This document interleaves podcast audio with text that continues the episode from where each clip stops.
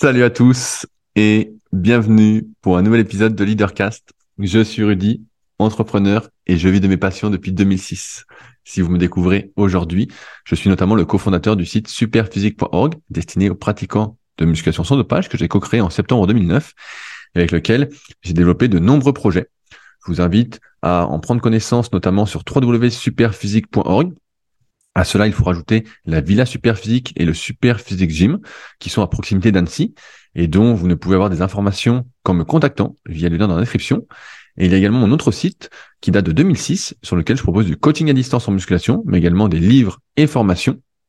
Et vous retrouvez également sur ces deux sites plein d'articles, euh, puisque c'est ma première passion euh, d'écrire. C'est pour ça que j'écris encore aujourd'hui beaucoup. Et également des vidéos, des podcasts depuis euh, plus de dix ans maintenant. Le temps passe quand même assez vite. Aujourd'hui, c'est un épisode un peu spécial. En effet, Romain, euh, qui est un fidèle auditeur euh, du podcast, m'a contacté car il avait des questions sur son avenir, sur comment se réorienter dans sa vie, se rendant compte, comme je le dis souvent, qu'on n'a qu'une seule vie. et donc, il était, il avait besoin de faire le point.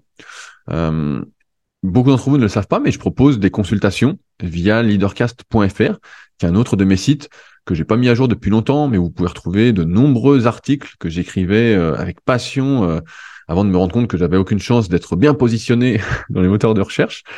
Et euh, donc, site où il y a où je mettais les podcasts aussi auparavant.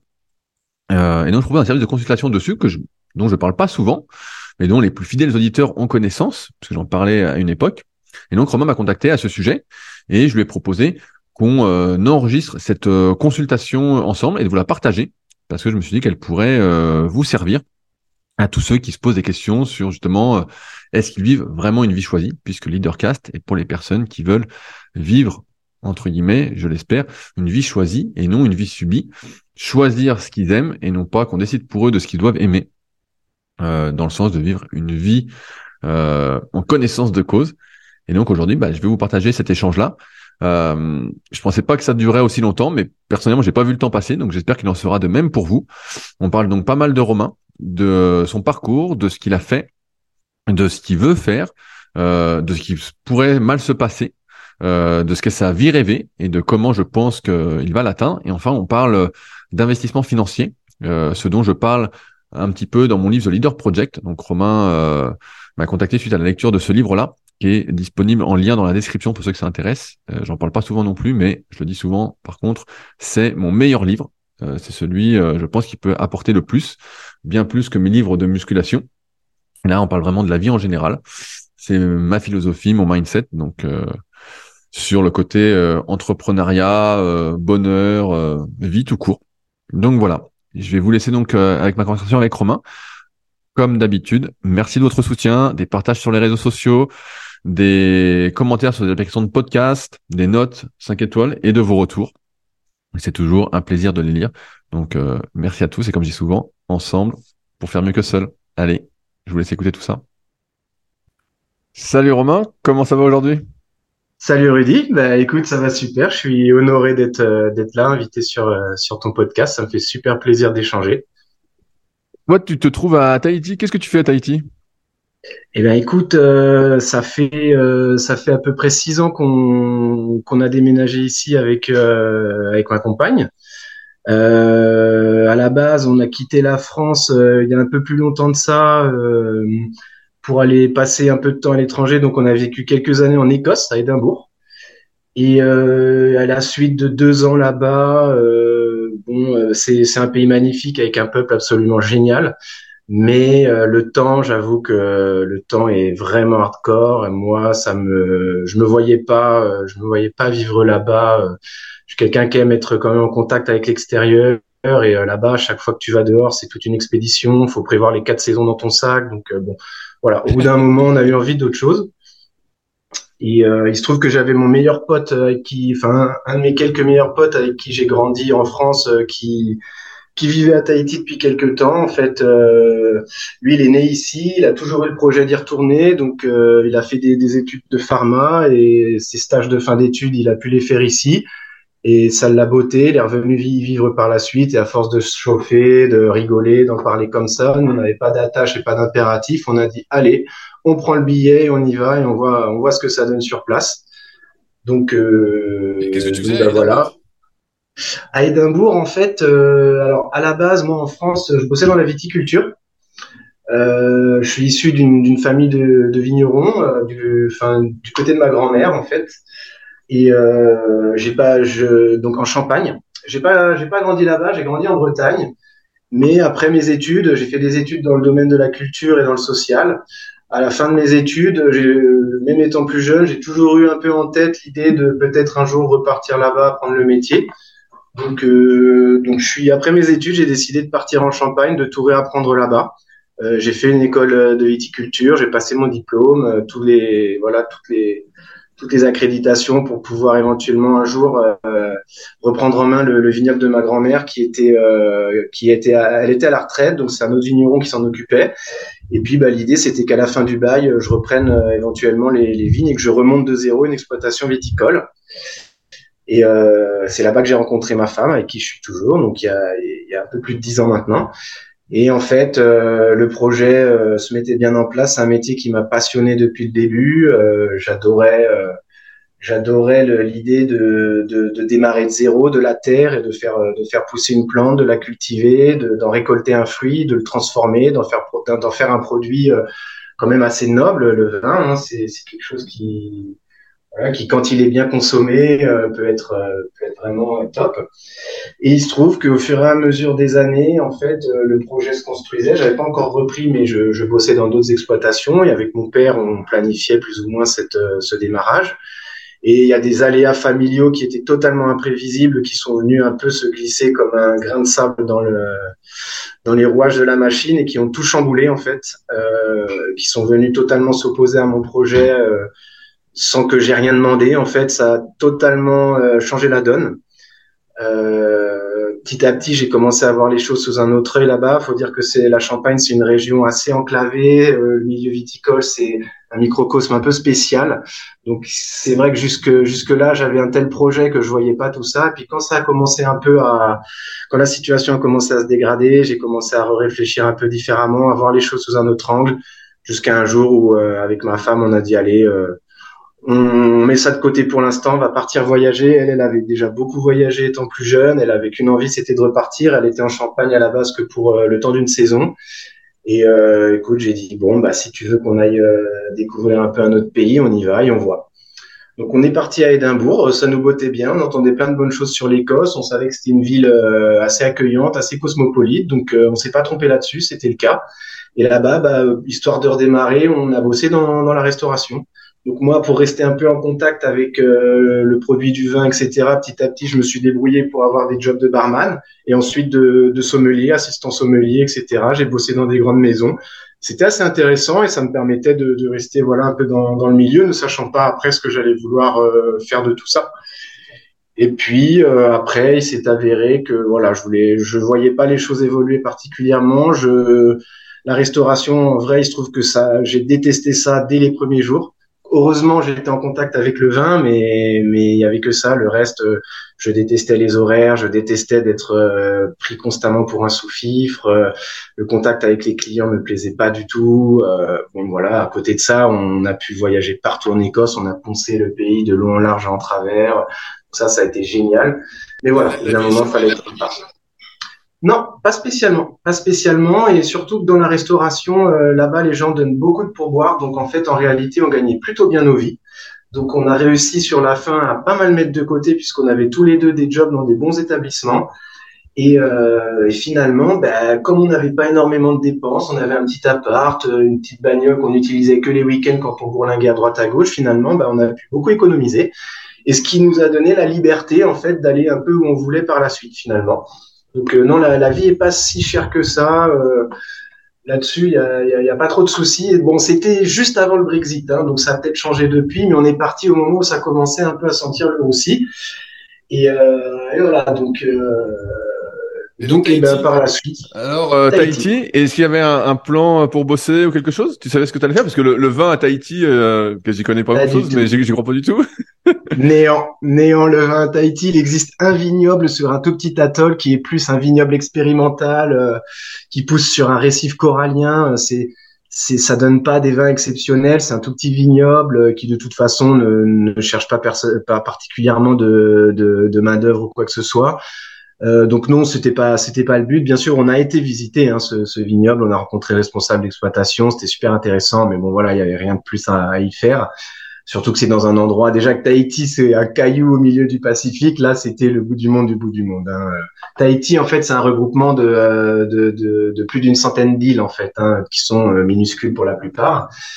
Et, euh, et, donc, bah, Tahiti, on est arrivé, non, on n'avait rien. En fait, euh, on, s'est dit que de toute façon, pour redémarrer, vu l'expérience qu'on s'était faite en Écosse, on, s'est dit qu'on allait redémarrer euh, dans, l'hôtellerie. En plus, on en arrivait, on était bilingue. ici, une grosse partie de la clientèle est anglophone.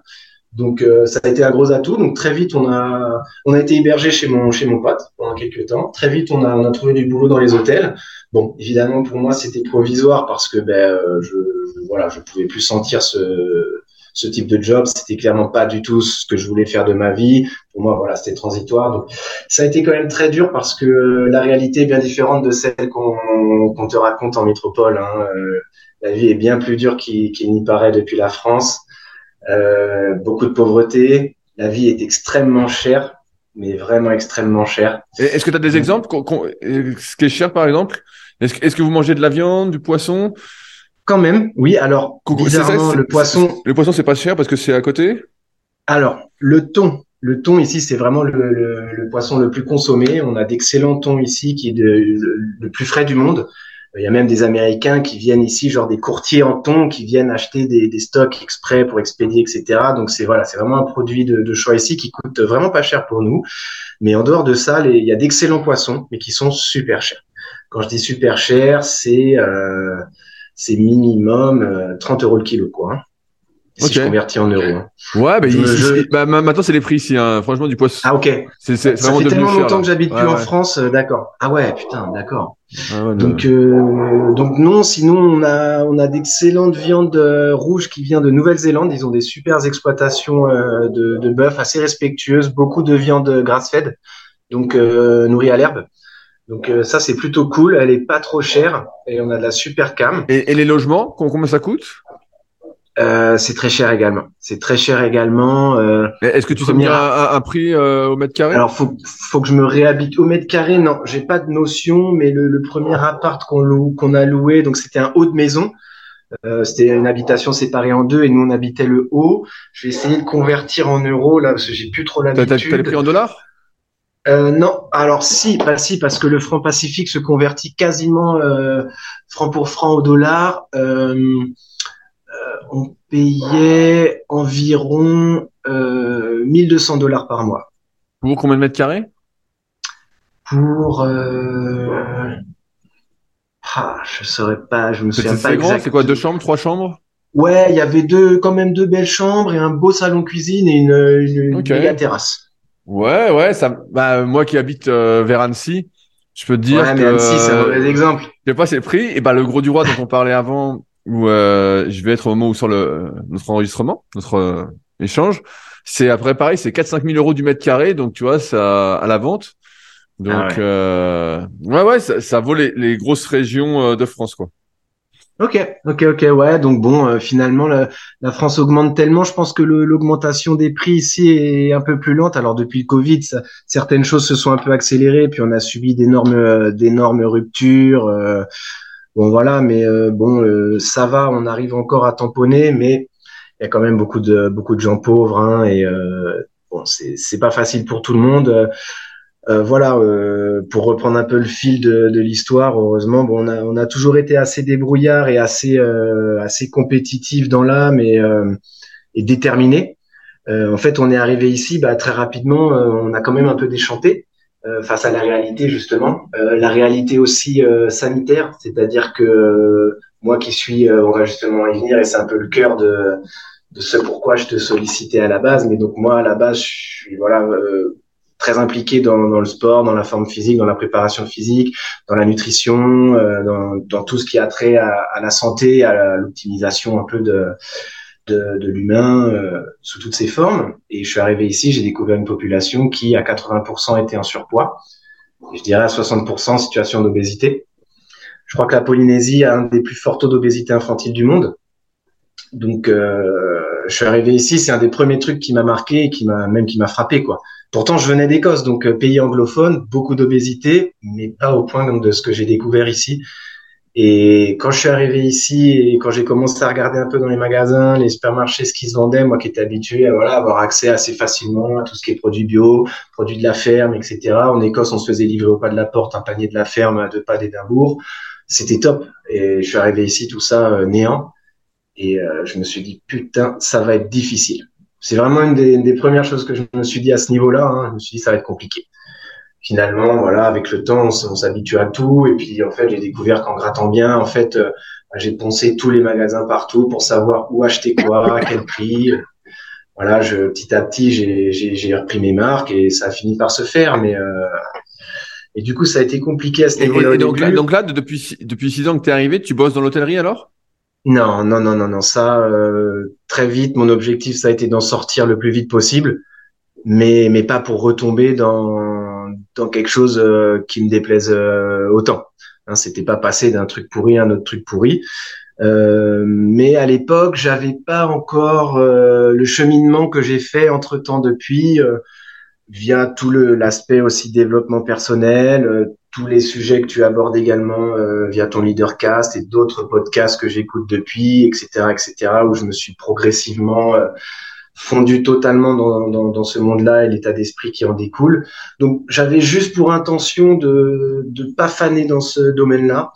Euh, donc, euh, j'ai quand même réussi finalement à décrocher un job un peu dans, dans mon domaine de compétences autour du vin. En fait, il y a quelques cavistes ici.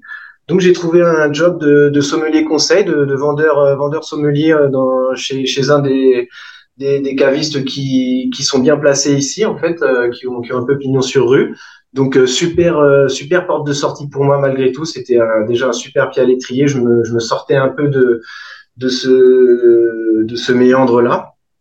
Euh, donc ça, ça m'a bien reboosté. J'étais content de voilà de retrouver un peu mes mes marques à ce niveau-là. Euh, et puis en fait, euh, au bout d'un an en boutique, euh, bon, euh, je tournais quand même un peu en rond. C'est c'est un peu limité. Et finalement, les clients auxquels j'avais affaire étaient un peu les mêmes que ceux auxquels j'avais affaire en restauration. Donc ça me euh, je me voyais pas euh, durer trop trop longtemps là-dedans. Et euh, une de mes bonnes collègues, qui en fait c'est une c'est une un caviste qui appartient à des plus gros groupes de l'île. Il y a quelques gros groupes qui, qui gèrent l'importation, le commerce à, tous les niveaux, l'alimentaire, la boisson, etc., etc. Et moi j'appartiens à un de ces gros groupes-là qui est très très bien en place. Et euh, nous, au niveau de notre entité caviste, on a la partie boutique et la partie qui vend également aux hôtels et aux restaurants, etc., euh, etc. Donc euh, très vite, en fait, une de mes collègues qui est sur la partie, on appelle ça Café hôtel restaurant. Un peu, on se connaissait un peu du temps où je travaillais en hôtellerie, justement à mes débuts à Tahiti, on se croisait puisqu'elle était commerciale à cette époque-là pour les hôtels. Et elle m'a un peu repéré et euh, elle m'a proposé de passer commercial avec elle dans son équipe, toujours au sein de la même boîte, hein, mais je changeais plus ou moins de service si tu veux. Donc génial, super opportunité parce que là j'allais euh, plus m'adresser au même type de clients. J'allais bosser encore avec les hôtels et les restaurants, mais j'étais de l'autre côté de la barrière. Et en quelque sorte, c'était aussi un peu une revanche pour moi. C'était moi qui aujourd'hui apportais du business à ces établissements-là, chez qui je m'étais senti euh, si longtemps un peu maltraité en fait en vrai. Hein. Donc euh, donc c'était c'était une belle opportunité également. C'est toujours l'emploi que j'occupe aujourd'hui. Euh, ça m'a vachement stimulé pendant un sacré bout de temps. Euh, moi et cette collègue-là, bah, qui est devenue une excellente amie, qui est très proche de ma femme également, euh, et avec qui on a un cercle d'amis en commun. Euh, en fait, on, on, a une espèce d'osmose au niveau du boulot et on a vachement développé le secteur euh, énormément à tel point que l'année dernière, ensemble, on a fait plus 70% par rapport à l'année d'avant, donc était un peu. Un bon vendeur, quoi. Bah, alors, si tu veux, je m'attendais à ce que tu me dises ça. Je connais ta passion pour les commerciaux. Alors, c'est très spécial mon boulot parce qu'il ne s'agit pas uniquement de vendre. En fait, euh, j'ai plutôt une, une casquette euh, multiple en fait à ce niveau-là, puisque si tu veux, je travaille avec les grands, avec les chefs, je travaille avec les directeurs de restauration, avec euh, les plutôt avec l'encadrement. Et euh, je fais beaucoup de conseils en fait euh, sur euh, comment les en fait je les accompagne plus que je ne leur vends en fait. Je suis plutôt dans le côté technico que commercial en vrai. Je fais beaucoup de formations pour les staffs en hôtellerie également. Je leur apprends bah, comment recommander le vin comment le servir comment bien lire une carte des vins. On travaille fait beaucoup d'événementiels en fait également. On, on, co-organise des, dîners des dégustations voilà, pas mal de choses comme ça. Donc, si tu veux, mon, euh, moi, en fait, la partie que je préfère dans ce dans ce boulot-là, c'est alors certes la vente c'est assez stimulant, surtout que c'est des produits que je connais bien, dans lesquels je crois. Je vends pas des tapis ou des machines à laver, ça n'a rien à voir en fait. Et euh, moi, ce que je préfère, c'est plutôt le côté transmission. En réalité, c'est quand bah, je peux euh, leur, leur, expliquer ben, comment comment bien. C'est un peu comme si euh, toi tu expliques à quelqu'un comment bien construire son programme de muscu. Bah, c'est exactement ce que je fais. Bon bah alors voilà, va falloir travailler le dos, va falloir travailler les quadrilles, les ischios, machin. Bah moi je leur dis bon bah écoute, euh, vu vu le type d'établissement, le type de clientèle, on va partir plutôt là-dessus. C'est comme si toi tu faisais une, analyse morpho-anatomique. Bah moi je fais une analyse de l'établissement, du type de clientèle et également du type de client auquel euh, j'ai face. Tous les restaurateurs je fais face, okay. tous les restaurateurs sont différents, donc il faut avoir un esprit d'analyse humain également et euh, je leur dis bon bah voilà alors euh, il y a du Bourgogne euh, il y a il faut il faut avoir tel type de référence et puis ben faut faut faire un peu de Côte du Rhône un peu de Bordeaux un peu de ceci un peu de cela. Les staffs ben je leur apprends comment bien ouvrir une bouteille comment bien se présenter aux clients comment facilement lire une carte des vins comment apprendre à recommander en fonction des plats. Bon tu vois un peu le, le truc. Ouais tout à fait. Je, vois. Et, donc là tu arrives un peu au bout de ça? Exactement. pourtant tu as l'air quand on parle t'as l'air d'être content oui, je suis content. Et puis, si tu veux, de, dans un sens, euh, en plus, on, on a. Alors, ma femme fait le, même boulot, mais elle côté alimentaire, et euh, elle est encore plus à fond que moi. Et on a tellement développé nos, nos secteurs qu'aujourd'hui, ben, on arrive finalement à se tirer une paye euh, correcte, si tu veux. Mais euh, t'as l'impression d'être arrivé au bout de ce que tu peux faire dans ce boulot? Oui, oui, euh, alors voilà, alors voilà, ça, ce que je vais expliquer par la suite va être en deux aspects. Euh, je vais je vais prolonger sur ce que tu viens de dire et il faut mettre en parallèle euh, mes passions qui ont progressivement pris une place euh, débordante sur tout le reste. Mais au niveau du boulot actuellement, voilà, effectivement, euh, j'ai vraiment l'impression d'être arrivé au bout. si tu veux aujourd'hui, si je veux continuer à développer tout ça, bah ça veut dire en fait, il faut savoir que c'est quand même des métiers très stressants où tu es constamment sur la brèche. On nous appelle en permanence. Euh, en parallèle de tout ce qui est stimulant que je viens de décrire avant, euh, en parallèle de ça, il y a tout un aspect où tes clients t'appellent pour un oui, pour un non. Les gens sont plus dans l'assistanat que dans la prise d'autonomie. Il faut constamment refaire les mêmes choses. Euh, tu mets en place des trucs et il y a, y a, un gars qui change d'établissement, qui s'en va, qui démissionne et le turnover dans ce milieu-là est énorme. Donc tout ce que tu as construit, tu as mis énormément de toi, d'efforts pour mettre en place, tout est déconstruit en un claquement de doigts. Euh, c'est terrible. C'est terrible. C'est très à la longue, c'est très dur. à ça, ça m'a l'air propre à, beaucoup de boulot. On tu vas me dire après ce que tu veux faire, tes passions, tout ça, mais euh, moi, dans le milieu de la muscu, c'est souvent ça. Tu démarres avec un élève, donc euh, une personne que je vais coacher à distance, et puis tu mets les choses en place. Et puis tu dis ah c'est génial, et puis euh, puis des fois ça décroche, et donc la personne revient, et donc hop tu refais. Ou alors des fois tu as des personnes pendant je sais pas un an ou deux, tu vois ça c'est souvent c'est courant. Et puis tu as bien fait, tu dis bon voilà, bah tu sais te débrouiller, ça va bien se passer. Puis j'en ai beaucoup qui reviennent genre 4 5 ans après et en fait tu, pensais qu'elles avaient compris, qu'elles avaient le truc mais en fait sans le cadre autour, et ben elles reviennent et tu refais tout en fait. Tu es sans arrêt en train de refaire, refaire, refaire. C'est rare les personnes avec qui tu vas aller euh, très très très très loin. Parce que après, c'est bah, vrai, c'est tout ça. Donc tu vois, c'est un peu commun ça. C'est une remarque, oui, oui, c'est une remarque que je me suis faite aussi et et que je t'entends évoquer régulièrement également. Donc euh, non, non, là-dessus, tu as, parfaitement raison. Et puis pour qui est passionné, de toute façon, la répétition n'est pas n'est théoriquement pas un problème. Si tu veux, ça n'est qu'un point. À côté de ça, si je veux continuer à, à progresser, en réalité, bah ça veut tout simplement dire en faire toujours plus. Et à côté de ça, ben, euh, en fait, en parallèle, euh, l'année qui vient de passer, on a fait construire notre maison, on vient d'avoir un enfant qui a un peu plus d'un an on vient de passer une année qui, euh, voilà, en termes de densité de, de, de, journée, était vraiment, voilà, euh, avant, quand je me croyais fatigué, en fait, euh, j'étais en pleine forme. Et ça, je l'ai découvert, euh, découvert quand, quand, on a eu le bébé et qu'en plus, on a eu le projet maison qui a été tellement retardé par le Covid que tout est, est arrivé en même temps. Plus le boulot où on fait des, voilà, on, fait des journées très longues. Euh, on est, voilà, on, on décide difficilement de nos emplois du temps, même si en tant que commerciaux, on a, on a certaines libertés quand même. Mais si tu veux aujourd'hui ce boulot-là, si je veux continuer à progresser, euh, bah, ça veut dire euh, prendre certaines responsabilités dans, selon un, schéma bien précis de l'entreprise. Euh, je, ça veut dire faire de plus en plus d'heures parce que forcément, tu as pris des responsabilités, donc euh, tu, tu, tu gères une équipe, c'est très bien, c'est sûr, mais euh, il faut répondre à certains à certains paramètres, à certains critères qui dans lesquels je me reconnais pas du tout. Euh, il faut savoir être euh, dans les petits papiers d'un tel. Euh, il faut composer un des paramètres moi qui me gêne énormément aujourd'hui dans, dans ma boîte, alors que pourtant je considère que j'ai quand même une bonne équipe et globalement une bonne ambiance, bien que en fait beaucoup de choses se sont passées cette dernière année qui ont énormément dégradé euh, cette ambiance-là et ça participe également.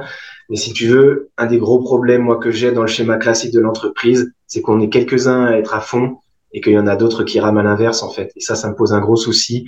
Il y a plein de gens qui ne, ne travaillent pas pour le collectif, ne sont pas dans l'état d'esprit de faire avancer l'équipe euh, avant eux-mêmes et qui et qui, qui roulent pour leur pour leur gueule en fait. Euh, voilà, excuse-moi l'expression. Non, mais, ça, ça, je comprends, bien sûr. Ça me pose beaucoup de problèmes. J'ai beaucoup de mal à à passer au-dessus de ce genre de choses. Euh, on a eu le cas à plusieurs reprises ces derniers temps. Au début, voilà, on était une petite équipe, ça cartonnait et bon, on faisait pas, je faisais pas trop attention à tout ça. Et plus le temps passe, plus c'est des choses qui m'affectent et qui me me gâchent totalement le truc. Donc voilà, ça c'est c'est des choses qui sont qui sont actuellement assez assez perturbantes pour moi. Et si tu veux, en parallèle de ça, le truc c'est que voilà, j'ai le côté de mes passions qui ben, dans lesquelles je me suis euh, fondu de plus en plus au fur et à mesure des années. Comme, comme j'expliquais tout à l'heure, en fait, si tu veux, moi, au jour d'aujourd'hui, mon, mon projet, mon, mon, rêve, alors j'aime pas trop ce terme parce que quand je dis rêve, c'est, ça paraît quelque chose d'illusoire, de, de, presque comme un fantasme, alors que c'est pas du tout le cas. Mais moi, mon, mon objectif aujourd'hui, en fait, euh, j'aimerais, euh, je vais passer le, le, diplôme de diététicien, en fait. Ok. pour pouvoir, en fait, si tu veux, Aujourd'hui, euh, j'ai l'impression que je ne réalise pas complètement, euh, que je vais passer à côté de quelque chose. Là, j'ai 37 ans, donc euh, il y a un moment, il sera trop tard. En tout cas, j'ai pas envie de me dire qu'il est trop tard ou que j'aurais pu faire et que j'ai pas fait. Je pense que euh, tu, tu me contrediras pas là-dessus. Et c'est devenu quelque chose de trop présent en moi, en fait. Si tu veux, c'est cette, cette passion-là pour la pour la nutrition, en fait, euh, c'est quelque chose qui, qui m'occupe euh, l'esprit constamment. En fait, je lis énormément sur le sujet quotidiennement, évidemment. C'est quelque chose qui, qui s'est développé en moi. Alors j'ai j'ai toujours aimé déjà la cuisine. Euh, j'ai toujours eu des notions via mes parents d'alimentation équilibrée, etc. Mais sans trop y penser. J'avais des, des bases correctes et qui suffisaient. Et en fait, si tu veux, tout ça, ça s'est développé quand, j'ai découvert également le, bah, l'exercice physique, la musculation, la préparation physique. Euh, c'était à l'époque où j'étais encore en Champagne, donc ça remonte, euh, ça remonte à près d'une dizaine d'années maintenant. Là où j'ai démarré, c'est, euh, je, me suis, je me suis refait le fil un peu des choses pour essayer de retracer. J'ai pas toujours une mémoire aussi bonne que toi, des années, des expériences passées. T'es plutôt précis là-dessus, c'est pas toujours mon cas. Euh, en fait, euh, à l'époque, j'ai préparé la sélection pour euh, faire les pompiers volontaires. Ouais, bien, je me souviens, ça a été les... ouais, ouais, ouais, carrément.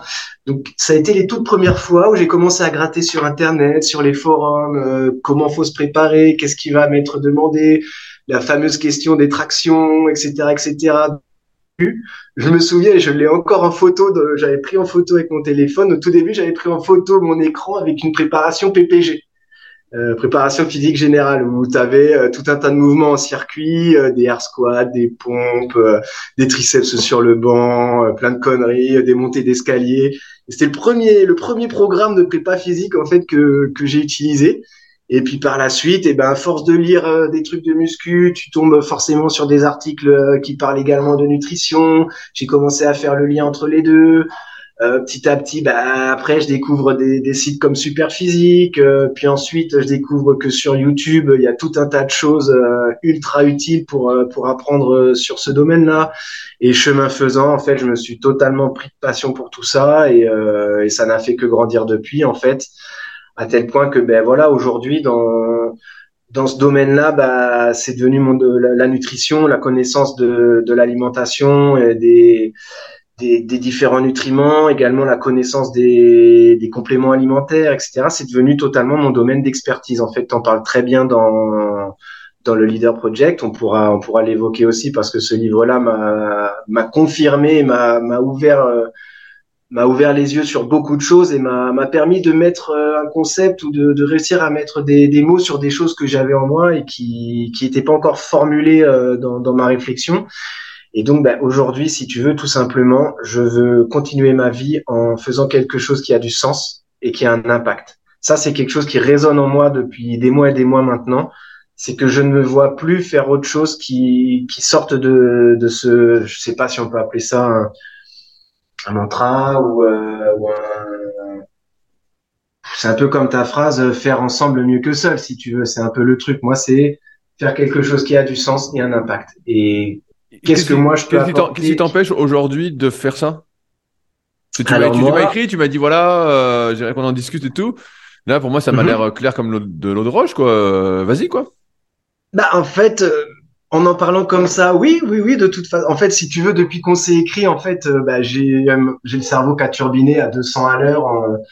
Et puis bah, je me suis repassé plein de tes podcasts, euh, que euh, des leadercasts que j'avais écoutés à l'époque, mais qui résonnaient pas en fait à ce point-là euh, qu'aujourd'hui. Donc en fait, beaucoup de choses se sont éclaircies effectivement, mais après tout, je pense que ça ça mérite de pouvoir être dit parce que si si les gens, si des gens, des auditeurs effectivement se questionnent sur sur leur avenir et ce pourquoi ils sont faits et ce vers quoi ils devraient s'orienter. Je pense qu'en lisant le livre et en écoutant attentivement euh, les leadercasts, ils devraient trouver un paquet de réponses pour peu qu'ils aient eux-mêmes démarré leur réflexion. Si tu veux, aujourd'hui, là où mes, euh, mes, mes, mes, interrogations et mes craintes sont, si tu veux, c'est que, euh, alors, je ne, me, je ne me vois pas intervenir dans ce domaine-là sans passer le diplôme de diététicien. Donc là, tu vas passer quoi, un BTS, c'est ça?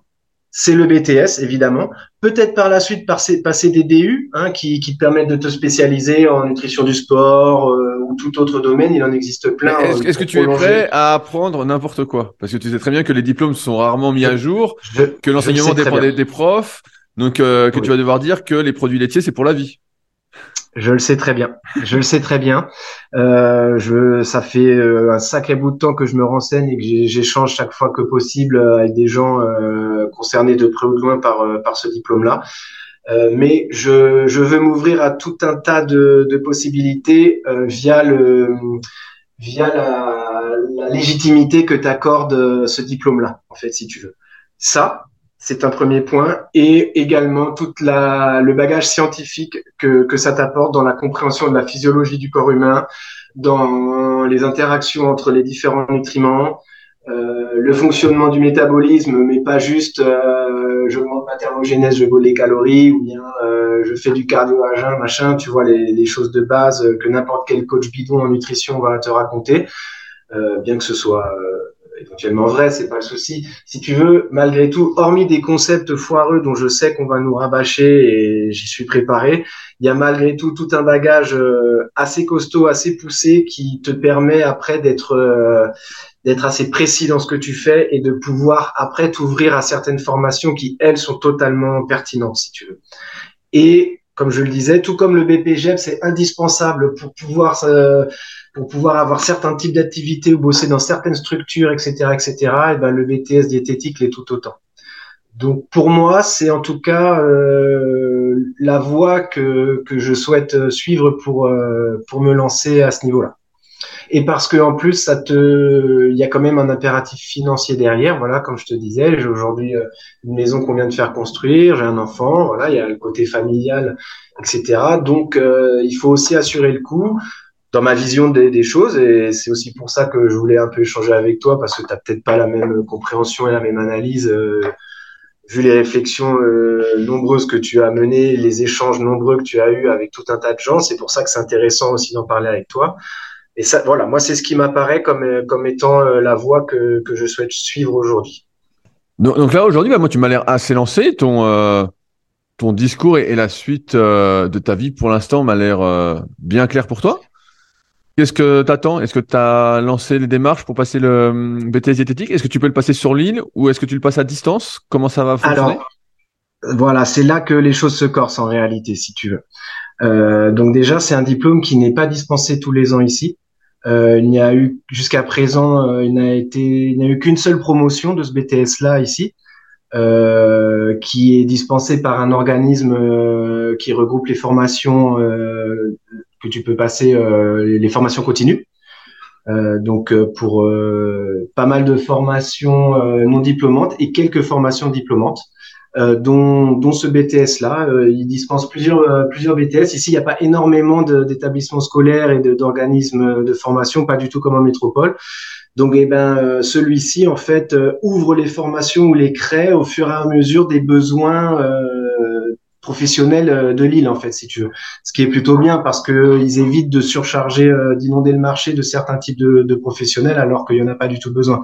Alors qu'en métropole bon bah une formation elle est faite tous les ans tu veux faire ça tu l'as fait peu importe s'il y a besoin ou pas puis comme je t'ai expliqué tout à l'heure, il y a ici c'est un problème de santé publique, hein, l'alimentation, la nutrition. Euh, outre moi le côté sportif euh, sur lequel je, sur lequel j'aimerais me diriger, euh, il y a un énorme besoin. Ça c'est pas c'est pas quelque chose qui. je te fais tout de suite un bond dans le futur. À qui tu vas proposer tes services? Comment ça va fonctionner?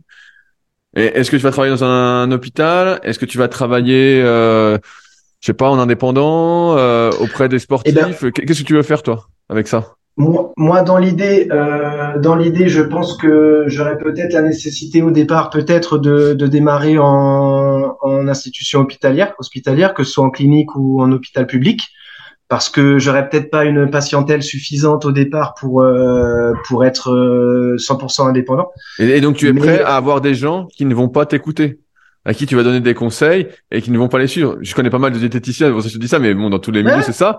et, ils, vont, ils, vont, ils vont pas suivre. Tu tu vas leur dire voilà, ils vont te mentir. Mais si j'ai suivi et puis en fait euh, lors du rendez-vous de consultation de suivi, tu vas voir qu'ils n'ont pas maigri ou que en fait euh, voilà ils, ils, te mentent. Tout à fait, mais c'est voilà pour moi c'est c'est une étape nécessaire et provisoire. Après voilà j'ai la chance ici de de côtoyer quand même pas mal de monde euh, et de d'être déjà si tu veux d'être déjà l'objet de beaucoup de gens me, me, questionnent sur le voilà que ce soit sur l'entraînement ou sur la nutrition. Et j'ai j'ai déjà autour de moi beaucoup de gens qui qui déjà eux-mêmes se demandent pourquoi je c'est pas mon métier déjà depuis longtemps. Mais est-ce qu'ils seraient euh, prêts à, payer? Parce que c'est pareil, tu vois, moi j'ai j'ai tu vois j'ai une, une, sorte de blague, une anecdote qui est arrivée au, début en 2006 euh, quand je coachais un, peu en salle. Et il y avait euh, une femme en surpoids et donc j'avais mis une affiche dans la salle où je coachais. Et elle vient me voir, elle me dit voilà, j'aimerais maigrir. Je dis oui, bah y a pas de souci. Et puis à l'époque, je prenais pas bien cher. Hein. Je sais plus, c'était 30 euros par mois ou quelque chose comme ça pour pour un, suivi euh, complet. Ah oui. Et, et, elle me dit euh, donc on fait tout le truc et tout. Et voilà, je lui dis bah voilà, ça va revenir à temps. Et elle me dit mais est-ce que c'est remboursé par la Sécu? Ah ben je dis non. Je dis non, non c'est c'est pas remboursé. Elle me dit ah bah, bah je peux pas alors. Hein, si c'est pas remboursé. Euh, et donc, euh, tu vois, il y a aussi cet aspect-là. Est-ce que diététicien, c'est quelque chose qui va être remboursé? Si tu es en, milieu hospitalier, peut-être que oui. En, en, tant que professionnel de santé, puisque tu as une carte et un numéro de, de professionnel de santé, en fait, euh, les, les, mutuelles, en général, euh, quand c'est une bonne mutuelle, euh, prennent en partie euh, ou bien un certain nombre de consultations, 100% en charge sur un certain nombre, ou bien une partie du prix de la consultation à l'année euh, chez un diététicien. Ok, donc c'est pas remboursé par la Sécu, mais ça peut être pris en charge toute partie. Parce que il y, a toujours plein de gens qui peuvent être intéressés parce que ta passion tout ça, mais au moment de payer, tu sais, moi j'en ai eu plein à mes débuts et même maintenant, des fois ils me disent ah ben bientôt euh, je vais faire. Ben t'as bien suivi l'histoire du club super physique où t'avais plein de gars qui m'écrivaient ben tout le temps. Ils me disaient ah l'année prochaine, l'année prochaine, l'année prochaine. Je leur disais non mais c'est maintenant que ça compte. Et puis quand j'ai arrêté, ben maintenant j'ai plein de messages, qu'il y a plein. J'en ai quelques-uns euh, chaque mois. Ils me disent ah quand est-ce que la prochaine compète? Ben, Il n'y a pas de prochaine Alors, compète. Bah si tu veux, oui, bah ouais, j'ai suivi avec beaucoup de regrets tout ce qui s'est passé pour le club, mais bon, effectivement, tu as tout à fait raison. Tu soulèves des, des questionnements hyper pertinents et, euh, et forcément, justement, je, je, te pose parce que pour que tu te rendes, tu imagines le pire. Tu vois, il faut toujours imaginer. Bien sûr. bien sûr. Et euh, si tu veux, euh, là du coup récemment, même si alors la la deuxième la deuxième promotion de la formation euh, est, est, en train de se mettre en place euh, et euh, aura l'entrée en inscription aura lieu à partir de mars prochain pour un démarrage sur euh, le rythme scolaire en septembre-octobre. Euh, donc moi, il y a, y a, si tu veux, le, le, déclic en fait de tout ça, c'est que ce, ce, cheminement, cette réflexion, elle, elle, plane en moi, elle tourne en rond depuis des plombes et des plombes, sans savoir, euh, sans avoir jusqu'à présent eu le déclic de me dire allez c'est bon, ça y est, je fonce, je me mets en mode, euh, je me, je me crée une bulle autour de ça, mes lectures, mes, mes échanges, mes entretiens avec les gens, il faut que tout, euh, tout maintenant aille dans ce sens-là. Le moment où j'ai eu ce déclic-là, c'est en fait euh, quand j'ai rappelé l'organisme de formation euh, il, y a, il y a quelques semaines de ça. Je les avais appelés il y a plusieurs années déjà, quand on, peu de temps après être arrivé à Tahiti. Euh, quelques années après notre arrivée, il m'avait dit bah on a fait une première session, mais là pour l'instant c'est pas encore quand on mettra en place la, la suivante. N'hésitez pas à nous relancer, etc. Donc bon, j'avais gardé ça dans un coin de ma tête. Entre temps est venu le Covid. Entre temps, bon, professionnellement, ça marchait pas trop mal. Et puis, bah, tellement content d'arriver à se développer, à s'installer ici.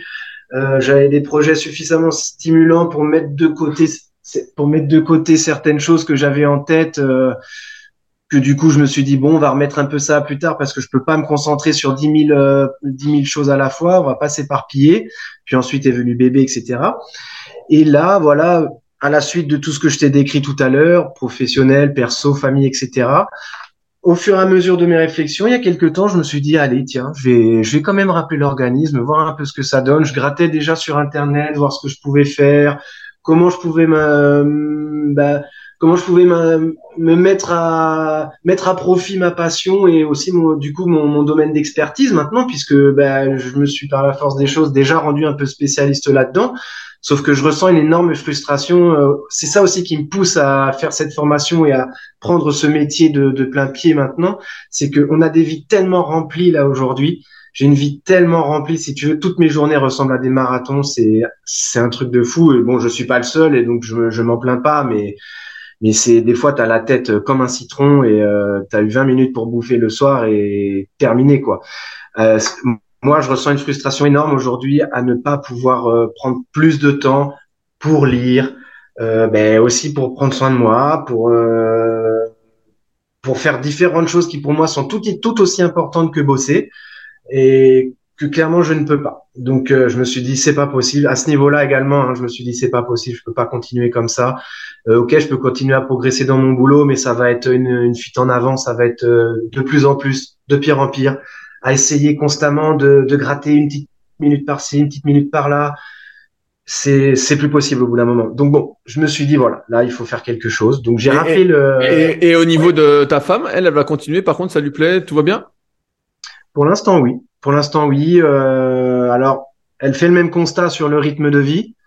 Euh, mais euh, pour l'instant, elle se voit tout à fait continuer, d'autant que si je peux réussir à me construire un schéma de vie un petit peu plus indépendant et où je pourrais me créer la chance de, moduler mon emploi du temps un petit peu différemment, bah, il se peut qu'on trouve un certain niveau d'équilibre qui nous conviennent bien. Donc euh, c'est à voir. Et dans tous les cas il faut absolument essayer parce que si j'essaye pas bah je ouais tu vas regretter bien sûr. et, et, et là donc pendant deux ans la formation BTS c'est deux ans tu vas pas travailler alors? Donc tu n'auras pas de revenus tu n'auras rien. Donc euh, donc pour reprendre rapidement voilà j'appelle ils me disent voilà bon bah on va relancer la formation blabla donc là ça a été le, le déclic. Et donc bah là du coup par la suite je suis entré un peu plus en contact avec eux euh, au début, bah voilà, ils m'ont dit, bah, euh, je leur ai décrit un peu mon projet, mon profil, etc. Ils m'ont dit, bah euh, ouais, vous êtes, euh, voilà, clairement, clairement, on voit que, on voit que c'est fait pour vous, on voit que vous avez déjà le, le, truc un peu construit en tête, que vous avez déjà bien avancé sur le projet. Donc ça, euh, très bon retour de leur part. Mais malheureusement, la, la construction de la, la, mise en place de la nouvelle euh, promotion n'est pas encore assez avancée pour avoir suffisamment de détails sur la mise en place technique, on va dire à mon niveau. Donc, euh, si tu veux, euh, malgré tout, ici, la formation s'adresse quand même majoritairement à des, des, gens en formation continue, euh, dont plusieurs ont déjà un emploi. Donc la formation se fait en général en présentiel deux jours par semaine et ils savent pas encore peut-être le samedi matin ou peut-être quelques sessions du soir mais je pourrais de toute façon maintenir une activité professionnelle. Bah, ça, ça, ça c'est bien. Et donc, tu as déjà vu avec ton employeur pour continuer partiellement? Pas encore. Pas encore. Pas encore. Ah. Je suis en train, tu vois, aujourd'hui, justement, j'ai pris un peu de temps pour aller lire les textes de loi, pour savoir un peu qu'en est-il euh, déjà au niveau législatif euh, lorsque tu fais une demande de temps partiel. Euh, à quel niveau ton employeur peut s'y opposer ou pas, etc., euh, etc. Ça reste donc un point que je suis en train d'éclaircir de toute façon, voilà, je vais tout déblayer au maximum pour que le moment venu, je prenne ma décision en pleine connaissance de cause. Tout comme les remarques que tu faisais tout à l'heure, etc. Donc, euh, donc là, il y a deux, deux possibilités. C'est soit je réussis à garder mon emploi euh, sous la forme d'un temps partiel, et ça peut euh, les intéresser puisque euh, au niveau de mon secteur, euh, comme on plafonne totalement actuellement et que ben, on est quasiment sous l'eau, on refuse des contrats, on refuse des, des comptes, ça serait une opportunité de pouvoir recruter quelqu'un. Si actuellement c'est compliqué de, de, faire recruter quelqu'un que je puisse intégrer à mon équipe. Mais si moi, je travaillais un tout petit peu moins, ça libérerait un petit peu de potentiel financier pour mon employeur, qui peut-être pourrait recruter un commercial junior, etc., etc. Donc, il se peut qu'en plus, ça, ça arrange. Mais voilà, euh, ça, c'est une autre possibilité. Je suis en train, en parallèle, d'étudier les possibilités de ce que je pourrais éventuellement faire euh, en parallèle le temps de la formation et, le temps Est-ce qu'aujourd'hui, j'ai une question qui me vient, est-ce qu'aujourd'hui, avec ton boulot actuel, il serait pas capable que tu travailles justement moins pour te libérer du temps pour faire ce que tu as envie de faire dans la vie, bah, comme on disait, euh, faire plus de sport, lire, prendre soin de toi, faire d'autres activités. Tu es obligé d'avoir des journées de marathon Tu peux pas euh, mieux t'organiser Je sais pas si on peut dire ça comme ça. Bah, si tu veux, on pousse déjà l'organisation à un niveau euh, un niveau déjà euh, élevé. Alors je dis pas qu'on est on est on est parfait dans ce qu'on fait, mais on. Mais c'est difficile quoi. Tu tu n'arrives pas à plus optimiser. Euh. Tout est rythmé. Tout enfin l'optimisation du quotidien pour moi c'est c'est une constante. C'est quelque chose. Euh, j'ai j'ai bien compris que ben on avait que 24 heures dans une journée. Sur ces 24 heures, il faut essayer d'en passer. Déjà c'est un combat moi tous les jours pour essayer d'avoir un quota d'heures suffisant parce que je sais à quel point c'est primordial et Là, je l'ai vu pendant la première année de bébé. Enfin, c'est le manque de sommeil, c'est terrible. Donc, euh, donc, on essaye déjà d'organiser nos journées de la manière la, plus optimisée possible et et non à moins de voilà à moins de changer de type d'activité professionnelle euh, outre l'aspect euh, volonté de d'être en, en, accord avec mes, mes passions et mes envies effectivement oui si on voulait être mieux plus en accord déjà avec nos vies avec nous-mêmes et notre famille oui, il faudrait un changement d'activité parce que là, je peux en faire moins, mais le problème, en fait, si tu veux, et je m'attendais aussi à cette question, euh, aujourd'hui, ce métier-là, euh, stagner, c'est régresser, tout simplement. C'est exactement comme en muscu. Quand tu te, quand tu, quand quelqu'un te dit qu'il est en, il est en maintenance, en fait, se maintenir, c'est régresser tout doucement. Oui, bien sûr, mais ça, je suis assez d'accord avec toi. Voilà, je pense. Hein. Donc, euh, ce boulot-là, euh, tu peux pas stagner parce que la concurrence est rude, parce qu'il y a toujours un gars qui va essayer de te piquer ta place. Euh, je, je, veux dire au niveau de la clientèle euh, à qui on a affaire, euh, il y, a, y, a, toujours des mecs, des mecs qui ont les dents longues, qui aussi ont parfois des techniques qui sont pas forcément les tiennes. Moi, je suis pas quelqu'un qui justement, moi commercial, c'est pas du tout mon métier de base. Je le fais là parce que je travaille sur un produit d'une manière qui est variée et euh, des produits qui, qui me plaisent quand même. Mais je ferai jamais ce métier-là pour vendre autre chose. En fait, je suis pas commercial, euh, c'est pas ma formation et c'est pas mon. Après, me vendre moi dans une activité dit, euh, tout autre, c'est voilà. Euh, je dis pas que je suis pas pas à l'aise là-dessus, mais voilà. Donc en faire moins, malheureusement, c'est possible, mais déjà pas forcément bien vu au niveau de mon entreprise parce que ben tu sais comment c'est en entreprise, il faut être quand même un minimum présent à peu près de telle heure à telle heure. Euh, T'es pas jugé sur les chiffres que tu fais Si, tout à fait. Ouais, ouais, tout à fait. Et donc tu fais les mêmes chiffres en étant chez toi ou en te promenant ou malheureusement, euh, malheureusement c'est difficile. Malheureusement c'est quand même difficile parce que euh, j'ai un énorme boulot de, de, bureau malgré tout, où je justement, bah, je mets en place les différents projets pour les clients, je réponds à énormément de leurs demandes par mail. J'ai des tous les jours, j'ai des dizaines de mails à répondre avec des demandes différentes qui me demandent un certain temps parfois de recherche. Ouais, ouais, donc c'est c'est pas compressible quoi. C'est difficilement compressible. Si tu veux, là, depuis qu'on a eu notre fils, déjà, j'ai j'ai réduit et compressé beaucoup de choses et également le fait que je me prenne vachement moins la tête aussi sur beaucoup d'aspects professionnels parce que j'ai aussi beaucoup d'impératifs euh, aujourd'hui à côté et que je veux me garder de la disponibilité mentale et ne pas rentrer le soir complètement cramé nerveusement et ne parce que moi j'ai une deuxième journée qui commence quand je rentre le soir et je veux pas que mon fils subisse ça, je veux pas que ma femme subisse ça. Déjà que je suis pas 100% bien dans la vie que je mène malgré tout professionnellement et que j'ai ces, ces choses-là actuellement qui me travaillent beaucoup si en plus je suis complètement cramé nerveusement, euh, c'est c'est peine perdue en fait. Donc euh, donc j'ai déjà réduit vachement en fait. J'ai réduit vachement. Je m'impose de quitter beaucoup plus tôt qu'avant. Euh, il m'arrive même de quand des fois où je veux vraiment quitter euh, tôt, bah, je vais m'entraîner euh, sur le temps du midi, tu vois, pour être sûr de pas perdre de temps le soir ou d'arriver à la salle à la, au moment où il y a tout le monde et d'attendre la poulie ou le banc, machin. Donc je vais m'entraîner le midi, parfois il y a personne, c'est nickel et voilà, je compresse un peu comme ça. Le midi, personne fait trop attention au thé de toute façon, donc ça passe. Et puis comme tu disais, mon chiffre il est fait, de toute façon il est largement fait. Donc oui, c'est faisable mais en vrai, c'est c'est un c'est même pas un plan B, c'est un c'est oui, non, mais je pose la question pour euh, des fois tu peux certains ont, des travails où ils peuvent mieux s'organiser et avoir beaucoup plus de temps. Je pense pour mon exemple dans, dans les leadercast où euh, si j'étais pas organisé, je pourrais bosser 12 heures par jour. Et en fait, euh, j'arrive à bosser des, demi-journées. Voilà, j'arrive à bosser des demi-journées en fait. Donc euh, Ouais, ben là, moi, pour moi, ton projet se tient et je vois pas la, la difficulté à ce qui se met en place. Et, euh, c'est juste la négociation du temps partiel qui va tout déterminer entre guillemets euh, pour euh, ta sécurité, on va dire, aussi bien financière que ta, ta bah. que maintenir ton train de vie actuel. Bah, c'est ça, exactement. Après, bon, moi, à mon niveau, je peux, je peux réduire beaucoup de choses, mais je veux pas qu'effectivement que ma famille en fasse euh, particulièrement les frais non plus au niveau financier. Voilà, je veux pas que, je veux pas qu'ils aient trop à réduire leur, train de vie non plus. Mais effectivement, c'est relativement effrayant quand même parce que bah, là, euh, ça, ça veut dire que quand même, je mets, je mets les pieds dans le bain, mais c'est une vie qui me fait rêver en fait, si tu veux, malgré tout.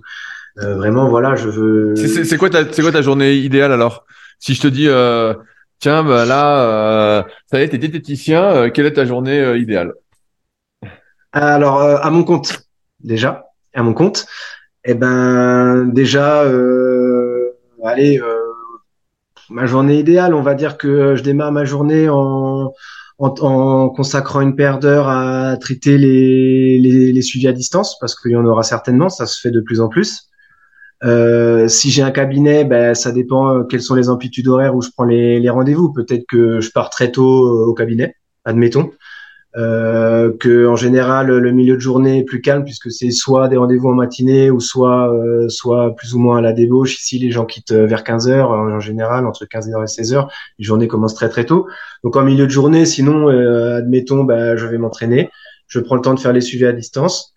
Euh, voilà, j'ai également, euh, je, te, je, te, parle comme ça de manière totalement hypothétique. J'ai éventuellement euh, une une paire de demi-journées dans la dans, dans la semaine où je ne prends pas de consultation, par exemple, et où là je suis totalement dédié à mes lectures, chose que aujourd'hui j'ai énormément de mal à faire. J'ai des tas de bouquins que j'ai dans ma liste. Alors moi je fais comme toi, mais moi sur la Fnac, pas sur Amazon, j'ai ma liste de bouquins que je veux lire et je les garde dedans en fait. Et euh, donc, bah voilà, mes lectures. Euh, je j'avais un truc en tête à l'instant. Qui, c'est que tu as en, consultation Est-ce que tu t'occupes de monsieur, madame, tout le monde, de sportifs C'est euh, Alors, tout le monde? En partie de monsieur, madame, tout le monde? Ok. En partie de monsieur, madame, tout le monde parce que euh, parce qu'il y a un énorme besoin à ce niveau-là et que j'ai envie de j'ai envie d'aider à ce niveau-là également. Mais en parallèle, effectivement, en parallèle, il y a, des, il y a aussi des, des, moments de la semaine où je consulte pas parce que je fais du suivi sportif. Euh, que euh, ici, euh, le, le, sport national, c'est le VAA, Le VAA, ah en oui, fait, bien c'est- sûr. La, la pirogue. Ouais, tu connais Ouais, voilà. Donc, euh, donc euh, c'est un peu euh, un business qui, alors à l'échelle de la Polynésie, qui draine autant que le foot euh, peut l'être en France, si tu veux. Ok, Euh, ah toutes ouais, les grosses boîtes énorme alors. sponsorisent des équipes, c'est énorme. Euh, et le problème des Polynésiens, c'est qu'ils ont une génétique, euh, ils ont une génétique euh, golden, franchement. Ouais, ouais, ils ont des os énormes, tout est... Ouais, c'est T'as- des tu, veux pas, tu veux pas te battre avec. Ah non. Alors autant un Polynésien est un nounours euh, quand il est euh, en temps normal, mais quand il s'énerve ou quand il a bu, c'est un ours, euh, un ours enragé qui peut traverser un mur euh, et soulever une voiture. C'est, faut jamais se battre avec un Polynésien. Et si tu veux, c'est un peuple qui génétiquement a une capacité à prendre. Ils ont une Ouais, ouais, capacité à, à l'anabolisme qui est incroyable, mais tous les types d'anabolisme. Donc un Tahitien euh, qui ne s'entraîne pas et qui mange mal, euh, il fait euh, 140 kilos euh, easy. Un Tahitien qui s'entraîne et qui mange mal, il est méga balèze, méga costaud, mais euh, bah, aucun cardio, euh, malgré tout mauvaise santé cardiovasculaire, euh, et problèmes de thyroïde, de métabolisme et tout ce que tu veux. Mais malgré tout, dès qu'ils font du sport, ils progressent euh, monumentalement vite. Et par contre, un Tahitien qui s'entraîne bien et qui se nourrit bien, alors là, c'est C'est All Blacks. Ouais, ouais, c'est ça. Et si en plus il a la supplémentation qui va bien, bah ça fait un champion.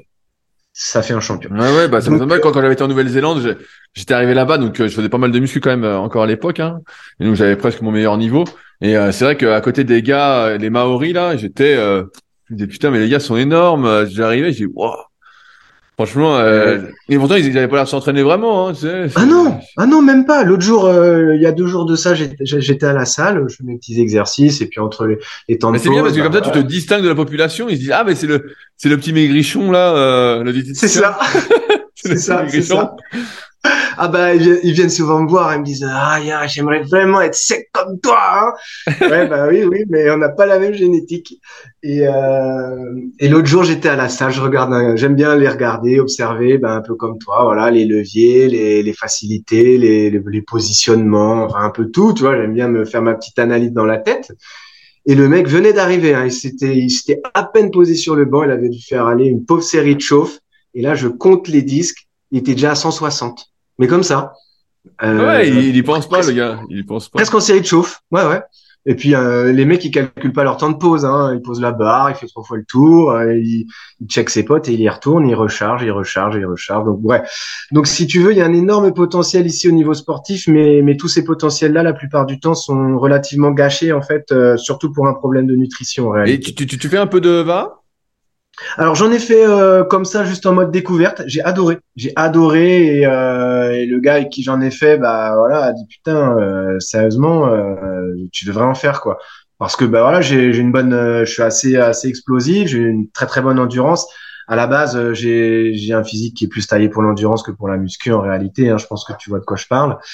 Donc plus la muscu derrière avec un bon tirage et puis euh, techniquement j'ai assez vite euh, capté le truc donc ouais j'ai adoré donc c'est un truc qui me plairait bien de découvrir un peu plus profondément un jour mais clairement aujourd'hui j'ai pas le temps si Non, tu non, veux, mais vois, euh, par moi, exemple. moi, ton, ton projet, là, de ce que tu me dis, je vois pas pourquoi ça marcherait pas et ça se ferait pas. En fait, Euh, ça me paraît euh, couler de source, quoi. hein. Il y a, là, il y a ton histoire du temps partiel, mais tu m'avais écrit aussi euh, sur cet aspect-là. Est-ce que tu as des économies de côté au cas où on se refuse le temps partiel? Eh ben, malheureusement, on en avait un bon paquet, mais euh, le projet de la maison, avec certains imprévus, est venu en grignoter quand même euh, une bonne partie. Donc, euh, ben, ça va. Là, on en sort tout juste. On en sort tout juste. On a eu des mois un peu raides, mais on a, on a tenu la barre. Et on va pouvoir commencer là progressivement à remettre pas mal de côté parce que ben, je, je reste à temps plein encore pendant un bout de temps, évidemment. Euh, C'est quand la, formation m'a- qu'elle démarre? Dis-moi. euh, ok, Donc, euh, ok. Donc là, on est, on est janvier, donc ça te fait euh, neuf mois, Une quoi. petite année. Neuf mois. Ouais, ouais. Voilà. Donc en mettant le paquet sur euh, sur les économies, euh, oui, ça. J'avais est-ce commencé est- déjà- est- Est-ce que, est-ce que tu arriverais à mettre suffisamment d'économies pour tenir entre guillemets deux ans sans salaire? Non, sans salaire, non. Pas, Non, bah mais- non, il aurait fallu que je m'y prépare plus tôt. Il aurait fallu que je m'y prépare plus Donc, tôt. donc là, tu, si on t'accepte pas le temps partiel, faut que tu trouves un petit bou- un boulot à côté. euh. Je suis en train d'envisager des alternatives. Je, te cite un exemple parmi d'autres, mais j'ai un, copain qui est euh, qui en fait est en indépendant. Lui, il est, il est masseur. Et en parallèle de ça, parce que c'est une activité qui est, qui est pas évidente à tenir à plein temps, à côté de ça, il fait des chantiers. Euh, des chantiers un peu premium si tu veux. Il, il fait pas, il sélectionne ses chantiers, il bosse que sur des chez des gros clients, sur des grosses villas, etc. Il est assez euh, assez performant là-dedans et surtout qu'ici les, les ouvriers, les entrepreneurs, euh, c'est pas trop ça. On l'a vécu. Hein. Donc voilà. Donc lui, c'est un exemple, mais par exemple, lui accepterait de me, de me prendre à bosser avec lui et avec une totale. Ouais, En plus, très bien. T'apprendrais plein de trucs. Ah mais carrément, mais carrément. En plus j'adore ça. Il, bricole souvent avec moi sur la maison. On a fait des tas de trucs sur ma baraque ensemble et j'apprendrai énormément de choses et je serai euh, du coup super indépendant plus tard. Un des trucs moi qui me frustre, c'est par exemple de ne pas avoir de temps pour bricoler sur ma baraque et de devoir payer un mec pour le faire. En fait, pour moi c'est ridicule aujourd'hui dans ma conception de, de la vie que je veux mener si demain j'ai besoin de me dégager du temps pour euh, pour monter un mur, euh, faire un enduit, j'adore bricoler, mais je n'ai même pas le temps pour me moi-même me former un peu plus là-dessus et pour pouvoir le faire en fait. Euh, et puis les week-ends arrivent, t'as as fait la course toute la semaine. Bon bah t'essayes d'en faire un peu le week-end, mais c'est bon, c'est hardcore quoi. T'es donc tu vois un peu tout ça en fait, si tu veux, euh, le, tout s'imbrique en fait. Et donc ce pote-là, j'en ai parlé justement ce matin avec lui. Il serait carrément chaud pour le truc. Il voilà, il me connaît, il sait qu'en plus euh, j'ai bossé euh, dans des métiers manuels avant d'être ici, hein, puisque quand je bossais dans le vignoble, bah voilà, hein, on était par tous les temps dehors, on bosse avec toutes sortes d'outils et de machines. le métier en Champagne est un des métiers les moins mécanisés, un des vignobles les moins mécanisés qui soit tout se fait de manière très manuelle. Donc bref, tu vois, c'est pas un domaine qui me pose de soucis. Est-ce que tu crois qu'en étant euh, diététicien, tu vas pouvoir euh, garder le rythme de vie que tu as actuellement, gagner autant que euh, ton métier actuel?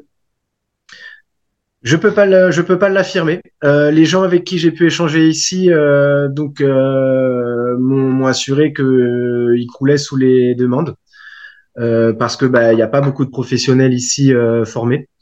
Euh, donc, euh, donc je pense qu'il y a quand même du business à faire et euh, ben, évidemment que je ferai ce qu'il faut justement pour me diversifier un maximum.